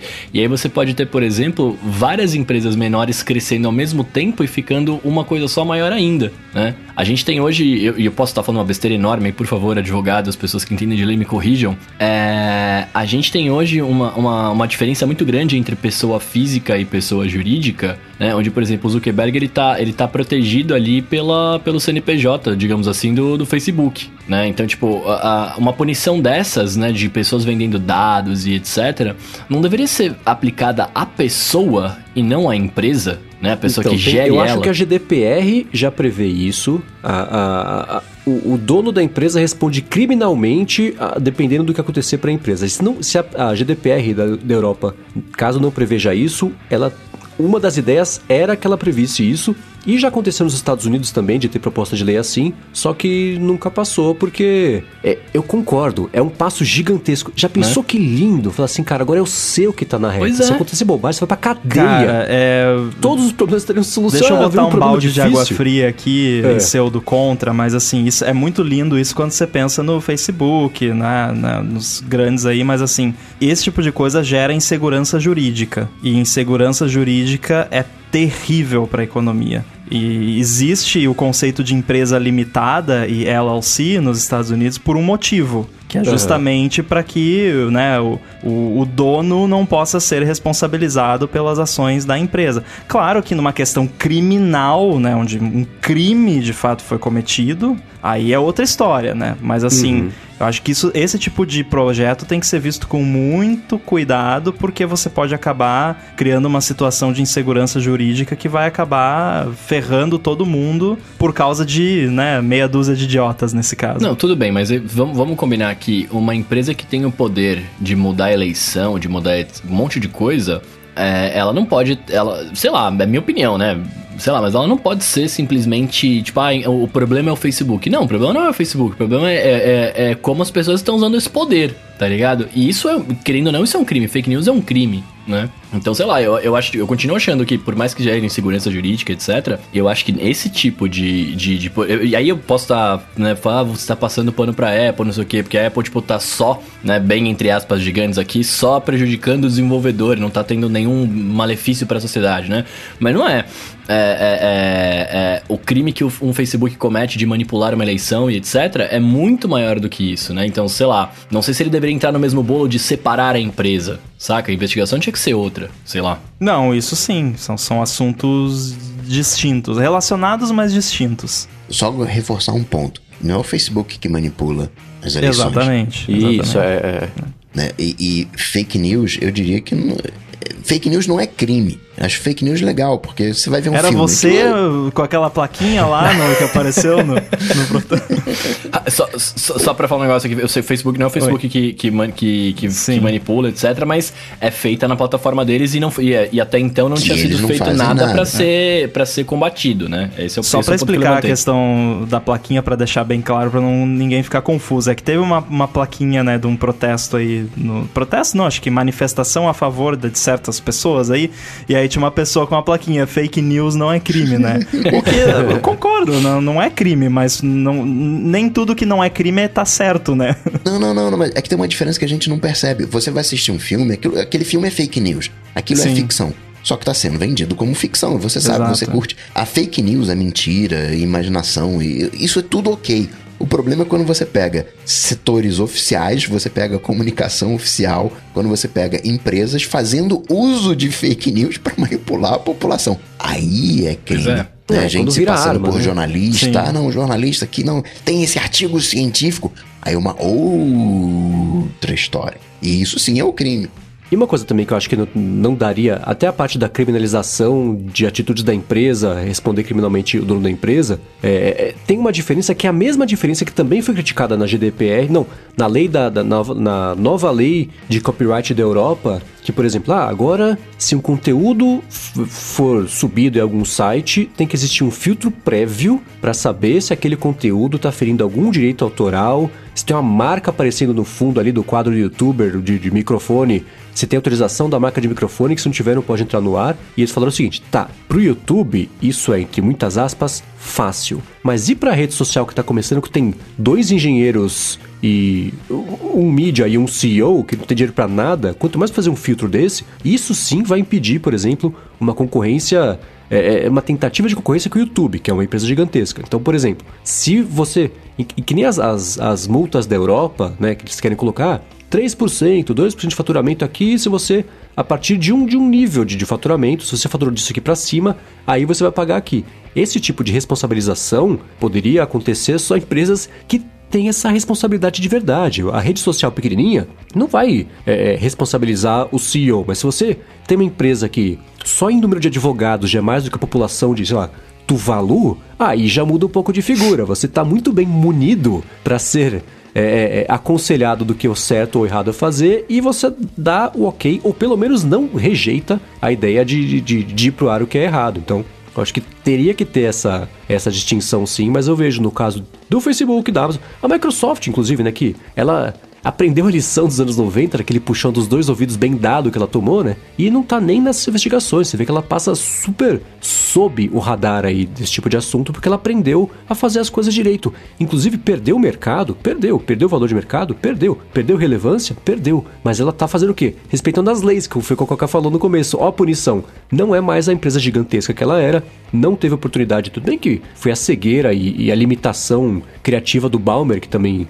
atrapalhou bastante a evolução da Microsoft, mas ainda assim, se ela não tivesse tomado aquele puxão de orelha lá atrás, né, desmembrar, não desmembrar não, mas a parte toda do IE, do Office também, eh, hoje ela talvez fosse uma empresa muito maior do que ela é, porque ela teve essa oportunidade e foi tolhida ali quando isso aconteceu, mas era só ela. Então hoje você tem bem mais empresas aí nesse tipo de, de, de situação, cada uma no seu mercado. Nem falamos do Google ainda, né? Que tá na parte de busca, então, o que eles começaram a fazer recentemente? Vocês viram? Dentro do YouTube, você pesquisa por um vídeo, aparecem resultados de busca, aparecem notícias. Porque é aquela mesma coisa de você costurar plataformas diferentes e funcionalidades diferentes. Ah, agora não pode mais separar, porque o YouTube depende da entrega de informação complementar dos vídeos, porque os usuários dependem disso para manter-se bem informados. Então não pode mais separar o Google do YouTube. É a mesma coisa deles com, com vendas, já tomaram um monte de multa pelo Google Shopping que sempre prioriza resultados do próprio Google. O YouTube esse gesto também apareceu acho que foi o Washington Post que mostrou que se você pesquisar por um vídeo, o YouTube geralmente é priorizado no resultado de busca do Google. E aí perguntaram para engenheiros anônimos, falaram, não, é isso mesmo. Perguntaram para o Google público, não, nada a ver, a gente usa vários sinais diferentes para priorizar resultados e tal. Mas mesmo assim, deu para ver lá que um vídeo do Facebook, que era muito mais visualizado, comentado, compartilhado, apareceu abaixo do resultado do YouTube, que era menos tudo isso, mas ainda assim estava acima, porque tá tudo no parquinho do Google. Então, o Google também tem várias. É tudo mina para dinheiro, né? Parte do shopping, parte de resultado de busca, que no fim das contas também é onde eles tiram 90% de publicidade que eles vendem, né? de, de, link patrocinado. Então, esse enrosco também do, do Google é parecido com o da Amazon, que é puramente parte operacional e, e dinheiro e como eles se aproveitam da estrutura que eles construíram e tudo que tem complementar ali em volta para conseguir se beneficiar em detrimento ali da, da galera que tá concorrendo com eles na plataforma deles, né? Então fica meio, meio descoberta essa galera mesmo. É, eu acho que aí você entra no ramo do conflito de interesse, né? Que é, é, aí, aí é onde eu concordo que realmente passa dos limites, né? De simplesmente ser uma empresa grande e começa a extrapolar, né? Seria, por exemplo, sei lá, é, não tô falando que isso acontece, tá? Só tô dando um exemplo. Imagina se a Apple começa a analisar o tráfego de iCloud, dos aplicativos que usam iCloud, para aprender sobre o que os usuários estão fazendo nos apps de terceiros para copiar para os apps deles, sabe? É, aí já é, já rola um conflito de interesse, já rola um, um, um overreaching, né? Tá passando do, dos limites. É. Mas Ou usar que... os próprios resultados da App Store para fazer isso, né? Que a, aconteceu, né? Não se sabe se foi né, um acidente ou se foi proposital. É, aquele caso até achei um pouco exagerado, de que tava aparecendo os apps nativos por padrão, na, por primeiro, né, na busca da, da uhum. Apple, da, da App Store. Mas naquele caso eu até entendo como talvez uma questão de usabilidade, porque quando você apaga um app nativo, a Apple fala, ah, procura na App Store se você quiser devolver. Então, uhum. nesse caso eu até compreendo. Mas vocês comentaram sobre essa questão da da dificuldade de, de, de, competitividade né, de novas empresas e tal. E isso foi uma coisa que, que foi mudando e, e, é um dos principais motivos de eu não gostar da ideia de, de demais na área de tecnologia, que é justamente a dificuldade de você introduzir novos players no mercado. E já é uhum. é assim de certa forma. Hoje em dia, né? Até pouco tempo atrás, acho que menos de uma década atrás, era, era relativamente fácil, né? Não tô dizendo que era fácil, mas assim, de certa forma, todo mundo tinha chance de ir lá lançar um serviço novo na internet e fazer sucesso. Não que seja impossível hoje, é muito mais difícil, mas em grande parte porque é, você tem que pensar em tanta coisa, só o GDPR já é um inferno para você ser compliant, e aí agora cada país tem o seu modelo de proteção de dados, cada estado dos Estados Unidos vai ter o seu modelo. Uhum. Então, para você lançar um negócio na internet é um saco. E o que me preocupa de, disso aí é dessa coisa que tá rolando agora do, do antitrust é de rolar mais regulamentação em cima de, de inovação, basicamente, que, que pode tá, acabar coibindo inovação e impedindo a entrada de novos players no mercado. E os players estabelecidos, isso é economia one-on-one, né? Os players estabelecidos no mercado, eles gostam de regulamentação. Porque a regulamentação uhum. é, impede de criar novas, nova concorrência. Tipo, ah, tudo bem, ah, a Apple concorre com o Google, que concorre com a Microsoft, que concorre com o Facebook, mas é um oligopólio, né? Ali uma meia dúzia de, de empresas e essas empresas todas irem lá e fazer jantar lá com os políticos e, e trocar ideia e ah, vamos conversar, a gente quer ver sobre esse negócio de regulamentação, tem que ver isso aí mesmo, né? é, na verdade, não passa de uma coisa assim, não, tudo bem, vamos regulamentar, mas vamos regulamentar de um jeito que só a gente vai conseguir ser compliant e aí de certa forma você tá é, de certa forma você tá estabelecendo o monopólio legalmente, porque você está criando regras que só essas empresas que já estão estabelecidas conseguem seguir e quem quer entrar não consegue, impossível. Então tem que tomar muito cuidado. Por isso que eu tenho muito medo dessas coisas, assim, de, de regulamentar demais. Isso me lembrou um pouquinho também o, o, lance da neutralidade da rede aqui no Brasil, que a discussão foi basicamente a mesma. Por exemplo, ah, isso acontece até hoje, eu não sei como acontece até hoje, mas acontece. Ah, assina esse plano de telefone aqui, você vai ter WhatsApp, Instagram e Twitter grátis e Netflix grátis. Quer dizer, além da plataforma, de uma concorrente da Netflix ter dificuldade de fazer a plataforma, tem que vencer também a gratuidade do, do outro, né? Que incentivo o usuário vai ter para usar um serviço novo ou um serviço diferente se a Netflix é de graça para ele? A Netflix, que eu digo, o tráfego não conta. Então, até essa parte de, de, da nivelação e da dificuldade de novos players entrarem, o pessoal enfrenta até com coisas que, apesar de, não entender por que, que até hoje isso pode, acontecer, apesar do marco da internet, existe até hoje, né? Tô falando só de Brasil cada país deve ter esse tipo de dificuldade também e, e, e atrapalha muito mais a vida de quem está entrando, porque além de disputar com, a, com os gigantes, você disputa com os gigantes e com os jeitinhos que existem que fazem o mercado girar também. É, isso aí é, é, verdade. Foi o argumento que me convenceu de que neutralidade de rede era uma boa ideia. Sim, Foi essa também, questão. exatamente. É, até rolou um negócio, acho que nos Estados Unidos, de que a, os provedores queriam cobrar, sei lá, do Netflix para poder trafegar o, o streaming deles, porque ó, consome muita banda. Mas, pô, o seu cliente é que tá pagando a, a banda. Se você não tá dando conta aí de fechar as contas no final do mês, a culpa é sua, né?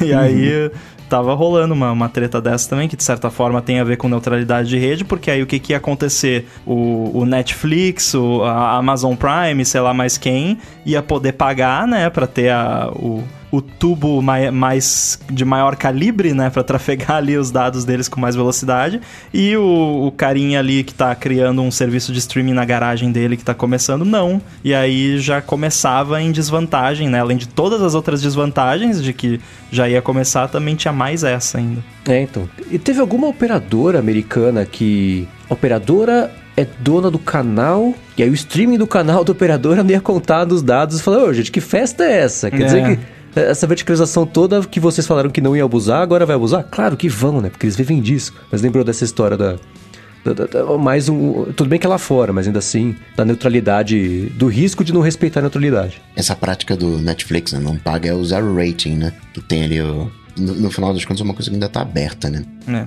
O marco civil. Agora, ter muita regulação é ruim, mas você não ter regulação, de alguma maneira, foi o que fez o Facebook ser o Facebook, né? Aí fica naquele. Né, qual é meio termo, né? Se, se o Facebook fosse maneiro, não precisaria, mas ele não é maneiro, precisa de regulamentação. É, é difícil equilibrar essa equação. Ah, é aquela coisa, se você não botar sal na comida, fica sem gosto.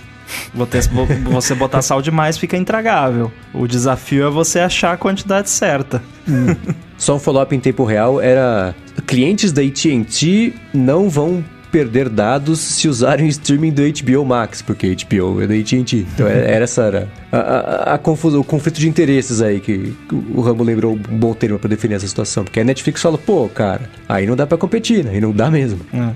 Fico triste, cara, depois desses papos. É porque a gente nunca chega em conclusão nenhuma, Não, né? não tem conclusão. É, não, a conclusão que eu chego é assim, o mal está nas pessoas, tá ligado? Porque é isso. Né? A gente precisaria de uma sociedade muito mais ética a ponto dos caras não quererem lucrar e quererem entender que existe.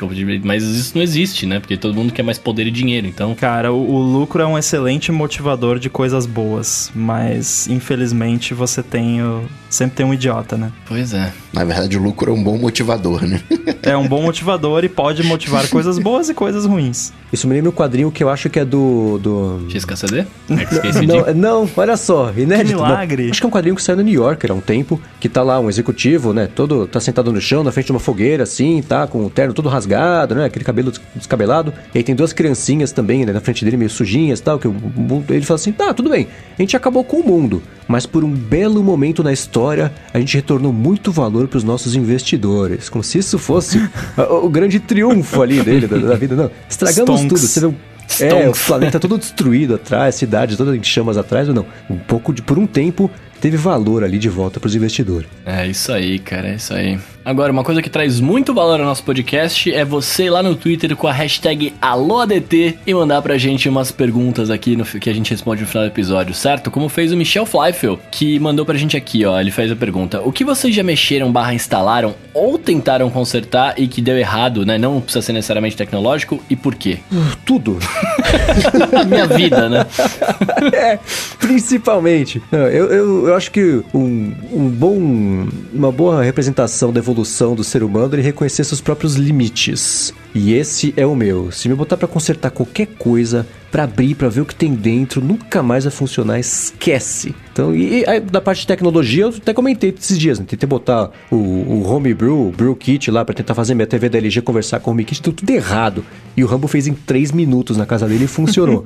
então essa parte de mão na massa nunca foi o meu forte. Então, sei lá, pra mim é, é isso. É, é tentar consertar sozinho não vai funcionar. Pois é, eu tinha, eu tenho ainda, né, uma, uma caixa de som antigaça da Bose, que é. que tem conector de 30 pinos ainda pra você pôr o, o iPod antigo e tal. E aí, cara, num certo momento da vida, eu não sei o que aconteceu com ela, mas a parte onde encaixa o conector ficou meio, meio bamba. Eu falei, ah.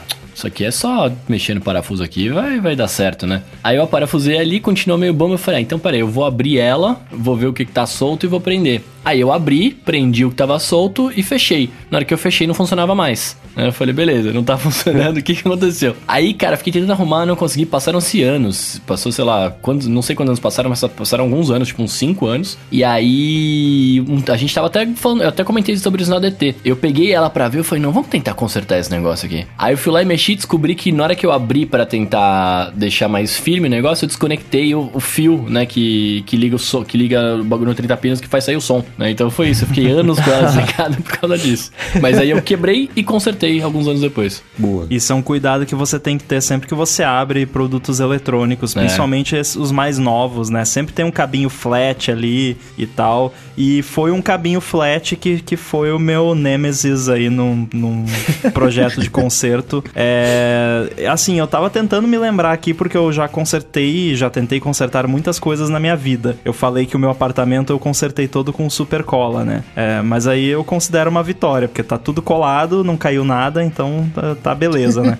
Mas um que eu me lembrei aqui foi. Não era meu. Um amigo meu tinha um 3DS Olha, que tá, ele não tava funcionando alguma coisa nele, que eu não lembro exatamente o que que era, acho que era uma das telas que não tava tinha uns risquinhos funcionando alguma brancos. coisa. Que aconteceu isso comigo. É, eu não consigo lembrar exatamente qual era o problema. Talvez era algum botão, era alguma coisa, alguma besteirinha assim que, que, que não tava funcionando, mas que basicamente deixou ele inutilizável. E aí é, ele achou esse negócio lá e falou: Ah, não quer dar uma olhada aí? Tipo, whatever. Não, felizmente não era um equipamento assim que era muito valioso para aquela pessoa, né? Tipo, era só um negócio que tava lá, ah, vê se você consegue arrumar aí, arruma para mim. Aí eu olhei, acho que até foi na iFixit que eu achei um, um guia, ou foi algum site desse. Isso eu sempre faço, assim, sempre que eu vou abrir alguma coisa, eu procuro um, um guia, um vídeo no YouTube, alguma coisa, porque sempre tem essas pegadinhas, né? E o 3DS, ele notoriamente tem um, um sisteminha de cabinho flat ali que é, acho que é bem na dobra dele. É muito difícil de você encaixar de volta depois que você desmonta e a chance de você encaixar e ele não funcionar de novo é muito grande. Tanto é que eu lembro que no, no, guia que eu, que eu fui ver, tava lá, tipo, ó, existe uma chance 50-50 do negócio nunca mais funcionar. Faça por sua conta e risco. E eu fiz e nunca mais funcionou. Eu gosto, eu gosto de futucar, de entender. Mas nesse aspecto eu sou Mendes. Eu me reconheci Mendes. Isso tem, sei lá, uns 20 anos, quando eu tava mexendo num PC. E aí tinha aqueles gabinetes e para você encaixar a placa-mãe. É tipo um parafuso, mas é um parafuso com mola, que você tem que fazer uma pressão e dar meia volta. Não um parafuso propriamente tal. E eu tô com uma chave de fenda fazendo uma força. E aí a chave de fenda escapole da minha mão. Voa direto em cima do banco de memória, ali no, no, no hum. na trilha zero zero. Putz. E só estourou a, a, trilha zero. E se fosse nos outros bancos, eu poderia usar o primeiro banco, mas eu não poderia, né? Porque foi no primeiro banco. Então, inutilizei todos os outros. E foi justo na trilha zero. Então, eu não poderia usar da trilha zero.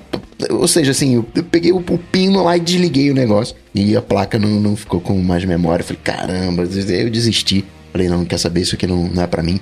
A única coisa que eu faço é no, no MacBook, sei lá, cada três meses, seis meses eu desaparafuso o tampo e dou uma pincelada eletrostática para tirar o, o, pó, né, o, o, pelo, essas coisas. É a única coisa de, de maior aventura que, que tem. Nossa. Porque eu, eu, eu quando, quando fiz a migração para o USB-C, eu sofri também para sair de USB-A para USB-C, porque eu peguei lá aqueles adaptadores. Ah, não, vou pegar aqui um hub USB-C. Ah, 4K, mas não, 4K é via HDMI, não vai ser um 4K legal. Tem que ser digital, que não sei o que, para ter a resolução de monitor. E o troço é tão complicado também que eu desisti. Eu peguei aquele adaptador USB-A, USB-C, peguei meu USB, USB-A padrãozão, petei nesse adaptador aqui, tô de boa e com cabo mini uh, DisplayPort para USB-C e resolveu aventuras tecnológicas. É, eu, eu lembrei aqui também que eu converti vários iMacs para SSD. Acho que pelo menos uns 5. Eu Olha. acho que um meu e aí, tipo, todos os meus amigos que tinham iMac que, que né, souberam que eu já tinha feito, ah, faz para mim, faz para mim, faz para mim. Então, peguei prática no negócio de substituir. Eu, eu, eu levo um certo jeito para isso, mas não me peçam para fazer porque é, né, meio arriscado. Mas para deixar todo mundo assim com é, uma um pouco mais tranquilo. Eu, eu, nunca vou me esquecer quando o meu pai, que já estabelecemos aqui que ele trabalhava, ele era técnico em eletrônica, consertava TV, trocava capacitor e tal. Uh, ele comprou um PC pra, pra loja dele. Primeiro PC que ele comprou pra loja dele. Só tinha PC em casa. Oh, yeah. Aí ele ia digitalizar todo o cadastro dos clientes e tal. Comprou, levou, chegou, né? Ligou saiu uma fumacinha. Eita. A Puts. fonte tava no 110. Putz. E a energia lá era 220. Pegou o PC, levou de volta na loja. Ó, eu vou ter que comprar uma fonte nova. Então, é, mesmo uma pessoa com muita experiência, às vezes comete erros. E eu lembrei hoje que eu fui consertar a espátula minha de pizza, que soltou um pedaço, tô com mão cheia de Super Bonder. Então.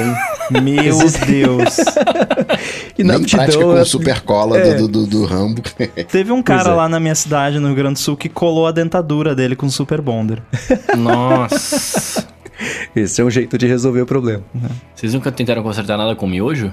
não, não cheguei nesse ponto ainda. Prefiro rola, né? comer. Né? Miojo supercola tem, tem uma aderência ali. Muito bem, seguindo aqui, Valdir Júnior pergunta: Vocês acham que a Apple pode produzir processadores de PC para terceiros? Putz, acho que a chance de eu consertar o negócio e ficar bom é maior do que a Apple produzir processador de PC para terceiros, né? Ela já saiu ela teve por um momento muito breve na história dela esse negócio de licenciar, coisa assim, mas não deu muito certo e desistiu, né? Acho que o negócio dela é, é, é deixar só no parquinho dela mesmo e é que nem assim, ela forneceria processadores de telefone para terceiros que são concorrentes? É, mas se a Apple não, né? for então... quebrada em várias empresas, pode ter uma empresa de processador agora. Pode ser, né? A parte é. de processadores da Apple ela tem que vender para Apple. Então, é, porque assim, acho que a chance é, é bem pequena. O que, que, que, que a Apple ganha? Nada. Tipo, ah, vai ganhar ganhar ali alguns milhões. Tá, ah, vai ganhar alguns bilhões. Hum, né? Tipo, vai, não, não vale a pena. Não... E fora que, assim, os processadores da Apple são muito específicos, né? Eles são uhum. muito... Tem muito detalhe ali que é coisa específica da Apple e tem toda a parte criptográfica que só a Apple tem as chaves. Então, uhum. não, não adianta, eles nem... Não é nem tecnicamente possível. É, então acho. Mas é engraçado que, que, nesses dias apareceram notícias que já são reverberações do fato da Apple ter, ter anunciado a migração dela para dos Macs para ARM, né? Primeiro, a ARM vai aumentar o preço da, da, da comissão dela para fabricação de processador de arquitetura dela. Eu falei, ah, foram bem malandros, né? Esperaram acontecer. E a segunda coisa também foi. Não lembro quem foi, mas era alguém importante. Talvez vocês tenham visto isso, que falou agora que assim, a migração de Windows de PCs para ARM é absolutamente inevitável. Que isso Sim. vai acontecer porque a direção do mercado vai ser essa. Isso foi ditado no, na WWDC. Intel então, é a só... nova Kodak. É, cara, tadinha da Intel. Tadinha não, né? Eles patinaram e perderam os trens, né? Mas tadinha da Intel, né? É. Hoje a Nvidia já tá valendo mais do que a Intel. Pois é. Nossa. E aí a Nvidia é, é um nada, né? Mas tem todo o RM, tem inteligência artificial e a Intel é, né? Kodak, BlackBerry, Kodak, dá para comparar com várias empresas que dormiram no ponto. Pois é. Ó, essa próxima aqui a gente pode até responder em coro, se vocês quiserem. o, o Bruno Trazini tá perguntando assim, ó. App de banco usando SDK do Facebook, pode? uh, não. Nem, não pode usar Facebook nem Twitter. Facebanking? É, nossa. Essa não. É, então, é aquela coisa, né? Inclusive eu lembro que teve um isso faz um bom tempo já. Mas um certo banco amarelo no site do, onde você acessava o seu internet banking, acessava a sua conta, o, o banco decidiu do nada que ele ia ter uma, umas features sociais no banco. Não sei quem foi a ideia brilhante. Só faltou botar stories dentro do extrato bancário. Né? é, e aí você entrava lá e tinha um botão do Facebook na mesma página onde estava o seu extrato. É, para quem não entende qual é a, a qual, qual, é a implicação disso, no caso da web, que foi esse exemplo que eu dei, se uma página tem o botão do Facebook, hoje em dia não é mais tanto assim, já foi pior, mas naquela época era mais ainda. O Facebook, teoricamente, consegue ler tudo que tá naquela página. Então o Facebook conseguiria ler o seu extrato bancário se eles quisessem. É, e aí eu, eu, lembro que deu, rolou um backlash violento na época contra o, o Banco Laranja. O, não, não foi o Laranja. É que o Banco Laranja faz tanta besteira que eu confundo as cores. Nessa época foi o Banco Amarelo. E aí eles. É, tiraram bem, bem rápido, enfim. E, cara, o SDK do Facebook no app de banco não é muito diferente disso, porque o SDK tá dentro do app, ele consegue ver tudo que tá se passando dentro do app. Não quer dizer que ele faça, mas ele pode, se ele quiser. E é isso. Você tá acessando seu extrato ali, o SDK do Facebook pode estar tá mandando o seu extrato pro, pro Zuki lá, para ele ficar olhando quão pobre você é. E por que que o, o, o banco faz isso? Eu acho uma excelente pergunta, Coca. É, no caso específico do, do, do, banco que aconteceu essa semana, é, eu não sei se eles têm talvez login com Facebook, não me recordo, porque eu entrei uma vez e nunca mais desloguei para ver. É, eu imagino que não, não, não me lembro de ter visto isso. Tem uh, alguns motivos pelos quais apps usam o SDK do Facebook. Um deles é o login, que é o, o mais óbvio. Outro é Analytics, porque o Facebook também é uma ferramenta de uhum. Analytics, uhum. então eles falam para você é, o gênero de quem está usando o app, faixa etária, um monte de informações creepy sobre as pessoas que estão usando o seu app e também para traquear conversão de anúncios. Então você faz um anúncio do seu app no Facebook, você quer saber quantas pessoas instalaram com base naquele anúncio, você usa usa o SDK. Nenhum deles é um motivo justificável para ter ele num app de banco, na minha opinião do ponto de vista de, de segurança. Mas tem um outro também, que é um motivo justificável, né, bem entre aspas, é para fazer anúncio. Porque de repente o cara, o banco quer fazer um anúncio no Facebook da galera que tem menos de, sei lá, 5 mil reais para conseguir um empréstimo, Sim. whatever, da vida. Então, além da conversão, é para gerar o, o, Ah, eu quero esses meus clientes aqui, eu quero anunciar no, no, no Facebook. Aí ou seja, não é para social, não é para login. São os cohorts, né? né? Para você separar ali o, o seu, os seus usuários em, em categorias. E assim, é é complicado, porque eu lido com pessoas de marketing, pessoas de produto, de, de trabalham com, com aplicativos, e é, você, é uma mudança que, é, momento coach, né? Uma mudança de mindset que tem que rolar nessa galera porque essa galera ficou acostumada com esse comportamento. O que na superfície parece muito legal, né? Nossa, olha que bacana, eu consigo mostrar um anúncio aqui pro, pros meus usuários, mas eu consigo mostrar só pros usuários que é mais relevante, porque é um anúncio que é só para quem usa uma feature X do app, ou só para quem tem acima de X na conta, ou para quem tem limite acima de X ou abaixo, enfim. É, pô, que legal, né? Bem, bem interessante, mas uh, não pensa nas implicações disso, que é tipo, você tá mandando informações informações extremamente sensíveis dos seus usuários para o Facebook, que a gente sabe que eles usam para tudo que é coisa, e agrega, e vende, e distribui, toda aquela maluquice que a gente já viu. E em troca de mostrar mais propaganda, sabe? Tipo, não vale, assim. E, e, eu acho que é algo que a galera de marketing de produto vai ter que aprender. Porque o pessoal de segurança e de engenharia já aprendeu há algum tempo. Só quero dizer que o Rambo comentou de stories no começo, eu percebi que minha conta bancária é um eterno stories, porque o saldo dura sempre menos de 24 horas. Maravilha. Ó, pra gente finalizar aqui, Tomás Gustavo tá falando, né? Que no final do último episódio a gente falou sobre o Downlink, né? E ele adorou o aplicativo e tal. E ele pergunta se a gente tem mais dicas de aplicativos que todo dono de Mac deve ter. Ele falou que ele é iniciante nesse mundo e ele tá usando o Mac desde a semana passada que ele tá vindo do Windows. AirBuddy. Pop Clip. Caramba, Safari. Vocês querem nativo. contextualizar ou é só chutar os nomes assim? Não, podemos contextualizar, né? É porque se eu contextualizar o meu aplicativo Pop Clip, vocês vão fazer, é, porque ele é o aplicativo mais bobo que tem. Mas instala, usa e depois de três dias você não vai conseguir viver sem. é, eu, eu vou recomendar o AirBuddy, fazer jabá para mim mesmo aqui, né, se você tem AirPods, se não, não, porque daí não vai servir para muita coisa. É, mas um app que eu gosto muito, e não precisa ser esse especificamente, mas encontre um gerenciador de área de transferência, ADT, é, não o podcast, não é para ouvir o podcast, é um, é um gerenciador da sua. Mas que não seja de... o Slack, né? É, é né? Enfim. Nem o LinkedIn. É, eu uso um aqui que se chama Paste. E ele é muito legal, ele vai guardando tudo que você salva na área de transferência. É, antes que você fique preocupado, você pode ter uma blacklist de coisas que ele não vai capturar. Então, por exemplo, quando eu copio a minha senha no One Password, ele não salva, porque está configurado para não salvar. E, e outra coisa também, campos de senha no Mac eles ficam com. Uh, eles têm uma categoria específica, e então ninguém consegue saber o que está dentro do campo de senha. Tanto sim, é que se você sim. pega um text expander da vida, né? Gente que expande texto.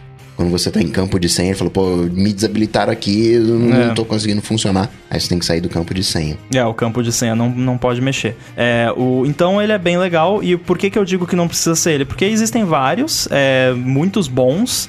E ele é casualmente o que eu me acostumei, o que eu gosto de usar. Mas talvez você ache algum outro que você goste. Eu só recomendo é, optar por opções assim que tenham uma certa reputação, que sejam bem conhecidas, porque é uma coisa que vai estar acessando a sua área de transferência, então tem um certo risco, né? Então procure usar um aí de alguma empresa de confiança ou de algum desenvolvedor que tenha seja bem conhecido para evitar qualquer problema. O Paste é bem legal porque ele sincroniza entre devices, mas ele usa o, o iCloud cloud da Apple, então é tudo criptografado, o, o desenvolvedor não tem acesso aos dados, então é, é bem bacana. É, e expandindo aqui, eu uso o Paste via Setup. Então, se você acabou de mudar para o Mac e você quer um monte de app legal, assina o Setup, acho que eles têm um trial lá para você experimentar, porque tem muito app bacana e com certeza você vai descobrir alguns lá. O Paste é um deles, mas tem muitos outros também. Não é patrocínio, tá? Mas é que o setup é muito bom mesmo.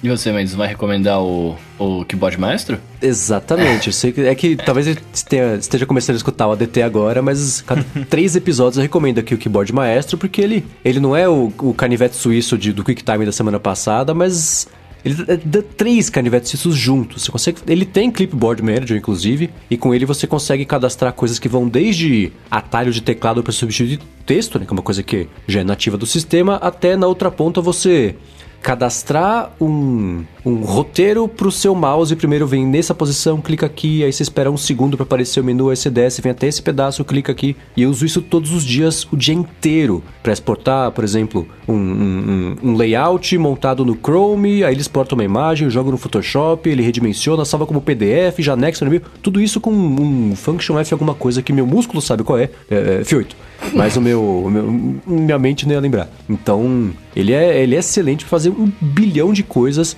Procure guias do keyboard maestro, porque ele é, é, é, ele é muito potente. Sim, é que nem o Photoshop que a gente comentou uma semana. Se você pegar 10 pessoas que usam ele muito, tem um overlap de três funções que elas usam as mesmas, que é muita coisa para fazer. Então recomendo esse, o Bruno já sabia que ia ser esse. O Hub qualquer também, porque eu falo muito dele aqui, porque eu gosto pra caramba desse aplicativo, que é muito, muito bom. Não vai contextualizar o seu Safari, Bruno? Ah, eu falei zoando, né?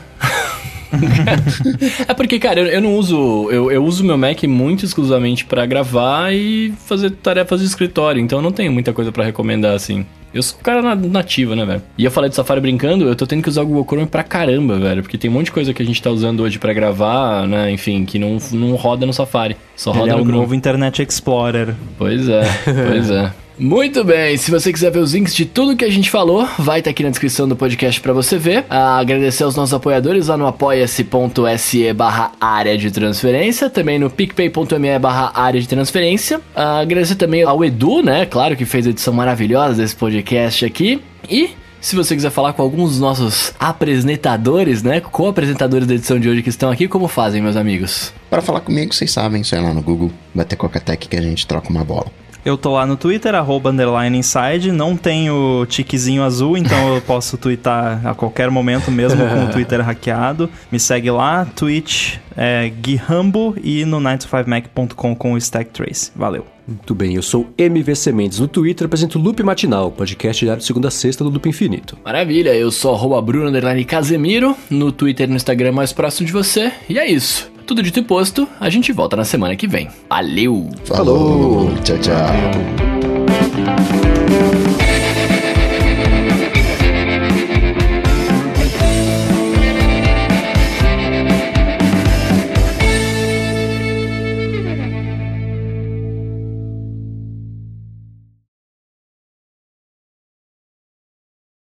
Ó, vou fazer uma brincadeira aqui, só para deixar o pessoal que tá acompanhando ao vivo com inveja. Eu vou mandar para vocês ali no grupo o, é. o ícone novo do AirBuddy, uhum. do AirBuddy 2.0, a versão Catalina e a versão Big Sur. Oh. E não é para compartilhar então com as pessoas que estão não, escutando é aqui, segredo. é só para deixar vontadinha, segredo. entendi. Segredo, Pessoal, segredo. só ver a reação de vocês.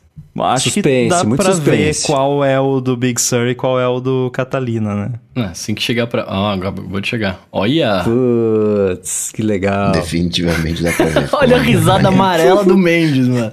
Não, eu gostei de verdade. Mas eu tô, tô analisando aqui, mas eu gostei. O Mendes já tinha visto o, o sketch, né? O, como, qual era a ideia, né? Maneiro, Uhum. maneiro, maneiro. Ficou uma parada hein? meio anime, assim, eu achei. Ficou, Ah, eu gosto, ficou. né?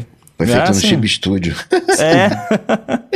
Se duvidar, até vou pedir pro Everton pra gente colocar no Chib Studio como item lá. Pra você Nossa, poder boa ideia, usar. hein? Ficou bem da hora. É, o, o Big Sur, animizão. Não sei o que comentar sem entregar nada, então eu tô É. tentando me, me, me, me Eu gosto aqui. mais do, do, do Catalina. Tal- talvez porque ele é o original, né? Que ele já tinha feito antes Uhum. do, de anunciar o Big Sur e tal. Mas aqui no Big Sur, realmente, se você não adapta o ícone, não fica legal, fica esquisito. Qual- na ordem, Fica qual que é? Destoando. O de cima é o do é o atual, né? Tá. O tipo que vai ser usado pro macOS Mojave Catalina e o de baixo é o que vai ser usado no Big Sur. Da hora. Que o estilo dos, dos ícones mudou, né? No Sur, então a gente teve que adaptar. Mas o ícone de marketing vai ser o de cima, vai ser o do Catalina. Ah, tá bem da hora. Eu vou, eu vou fazer comentários depois, tá? Em off. Uhum. Faz porque eu não aprovei ainda. Aí eu ainda dá tempo de mudar. Nossa, o pessoal sei- tentando ver o reflexo dos óculos do Bruno. como é Nossa, que ficou. tirei, tirei. CSI, né? Fecha aí, Coca, fecha aí. Tirei olha os caras, velho. A galera é rápida. Nossa, pior que eu tirei rápido, eu fiquei vesgo. Mas estão bem bonitos. Pra quem tá curioso, posso afirmar que estão os dois bem bonitos. Cara, eu acho que até sei o que o Mendes vai comentar. É o Inception de segredos, agora eu quero saber o que, que eu vou comentar Deus. na sua opinião, pra saber o que eu vou comentar pro Ramo, pra saber Tá, se depois a gente, depois a gente fala. Mas por favor, comentem, porque, que, que nem eu disse, eu não aprovei ainda. Então, Tá, olha agora. não- né, o martelo não foi batido, então. Eu, eu vou- vou pegar a régua aqui pra ver os comentários do Mendes.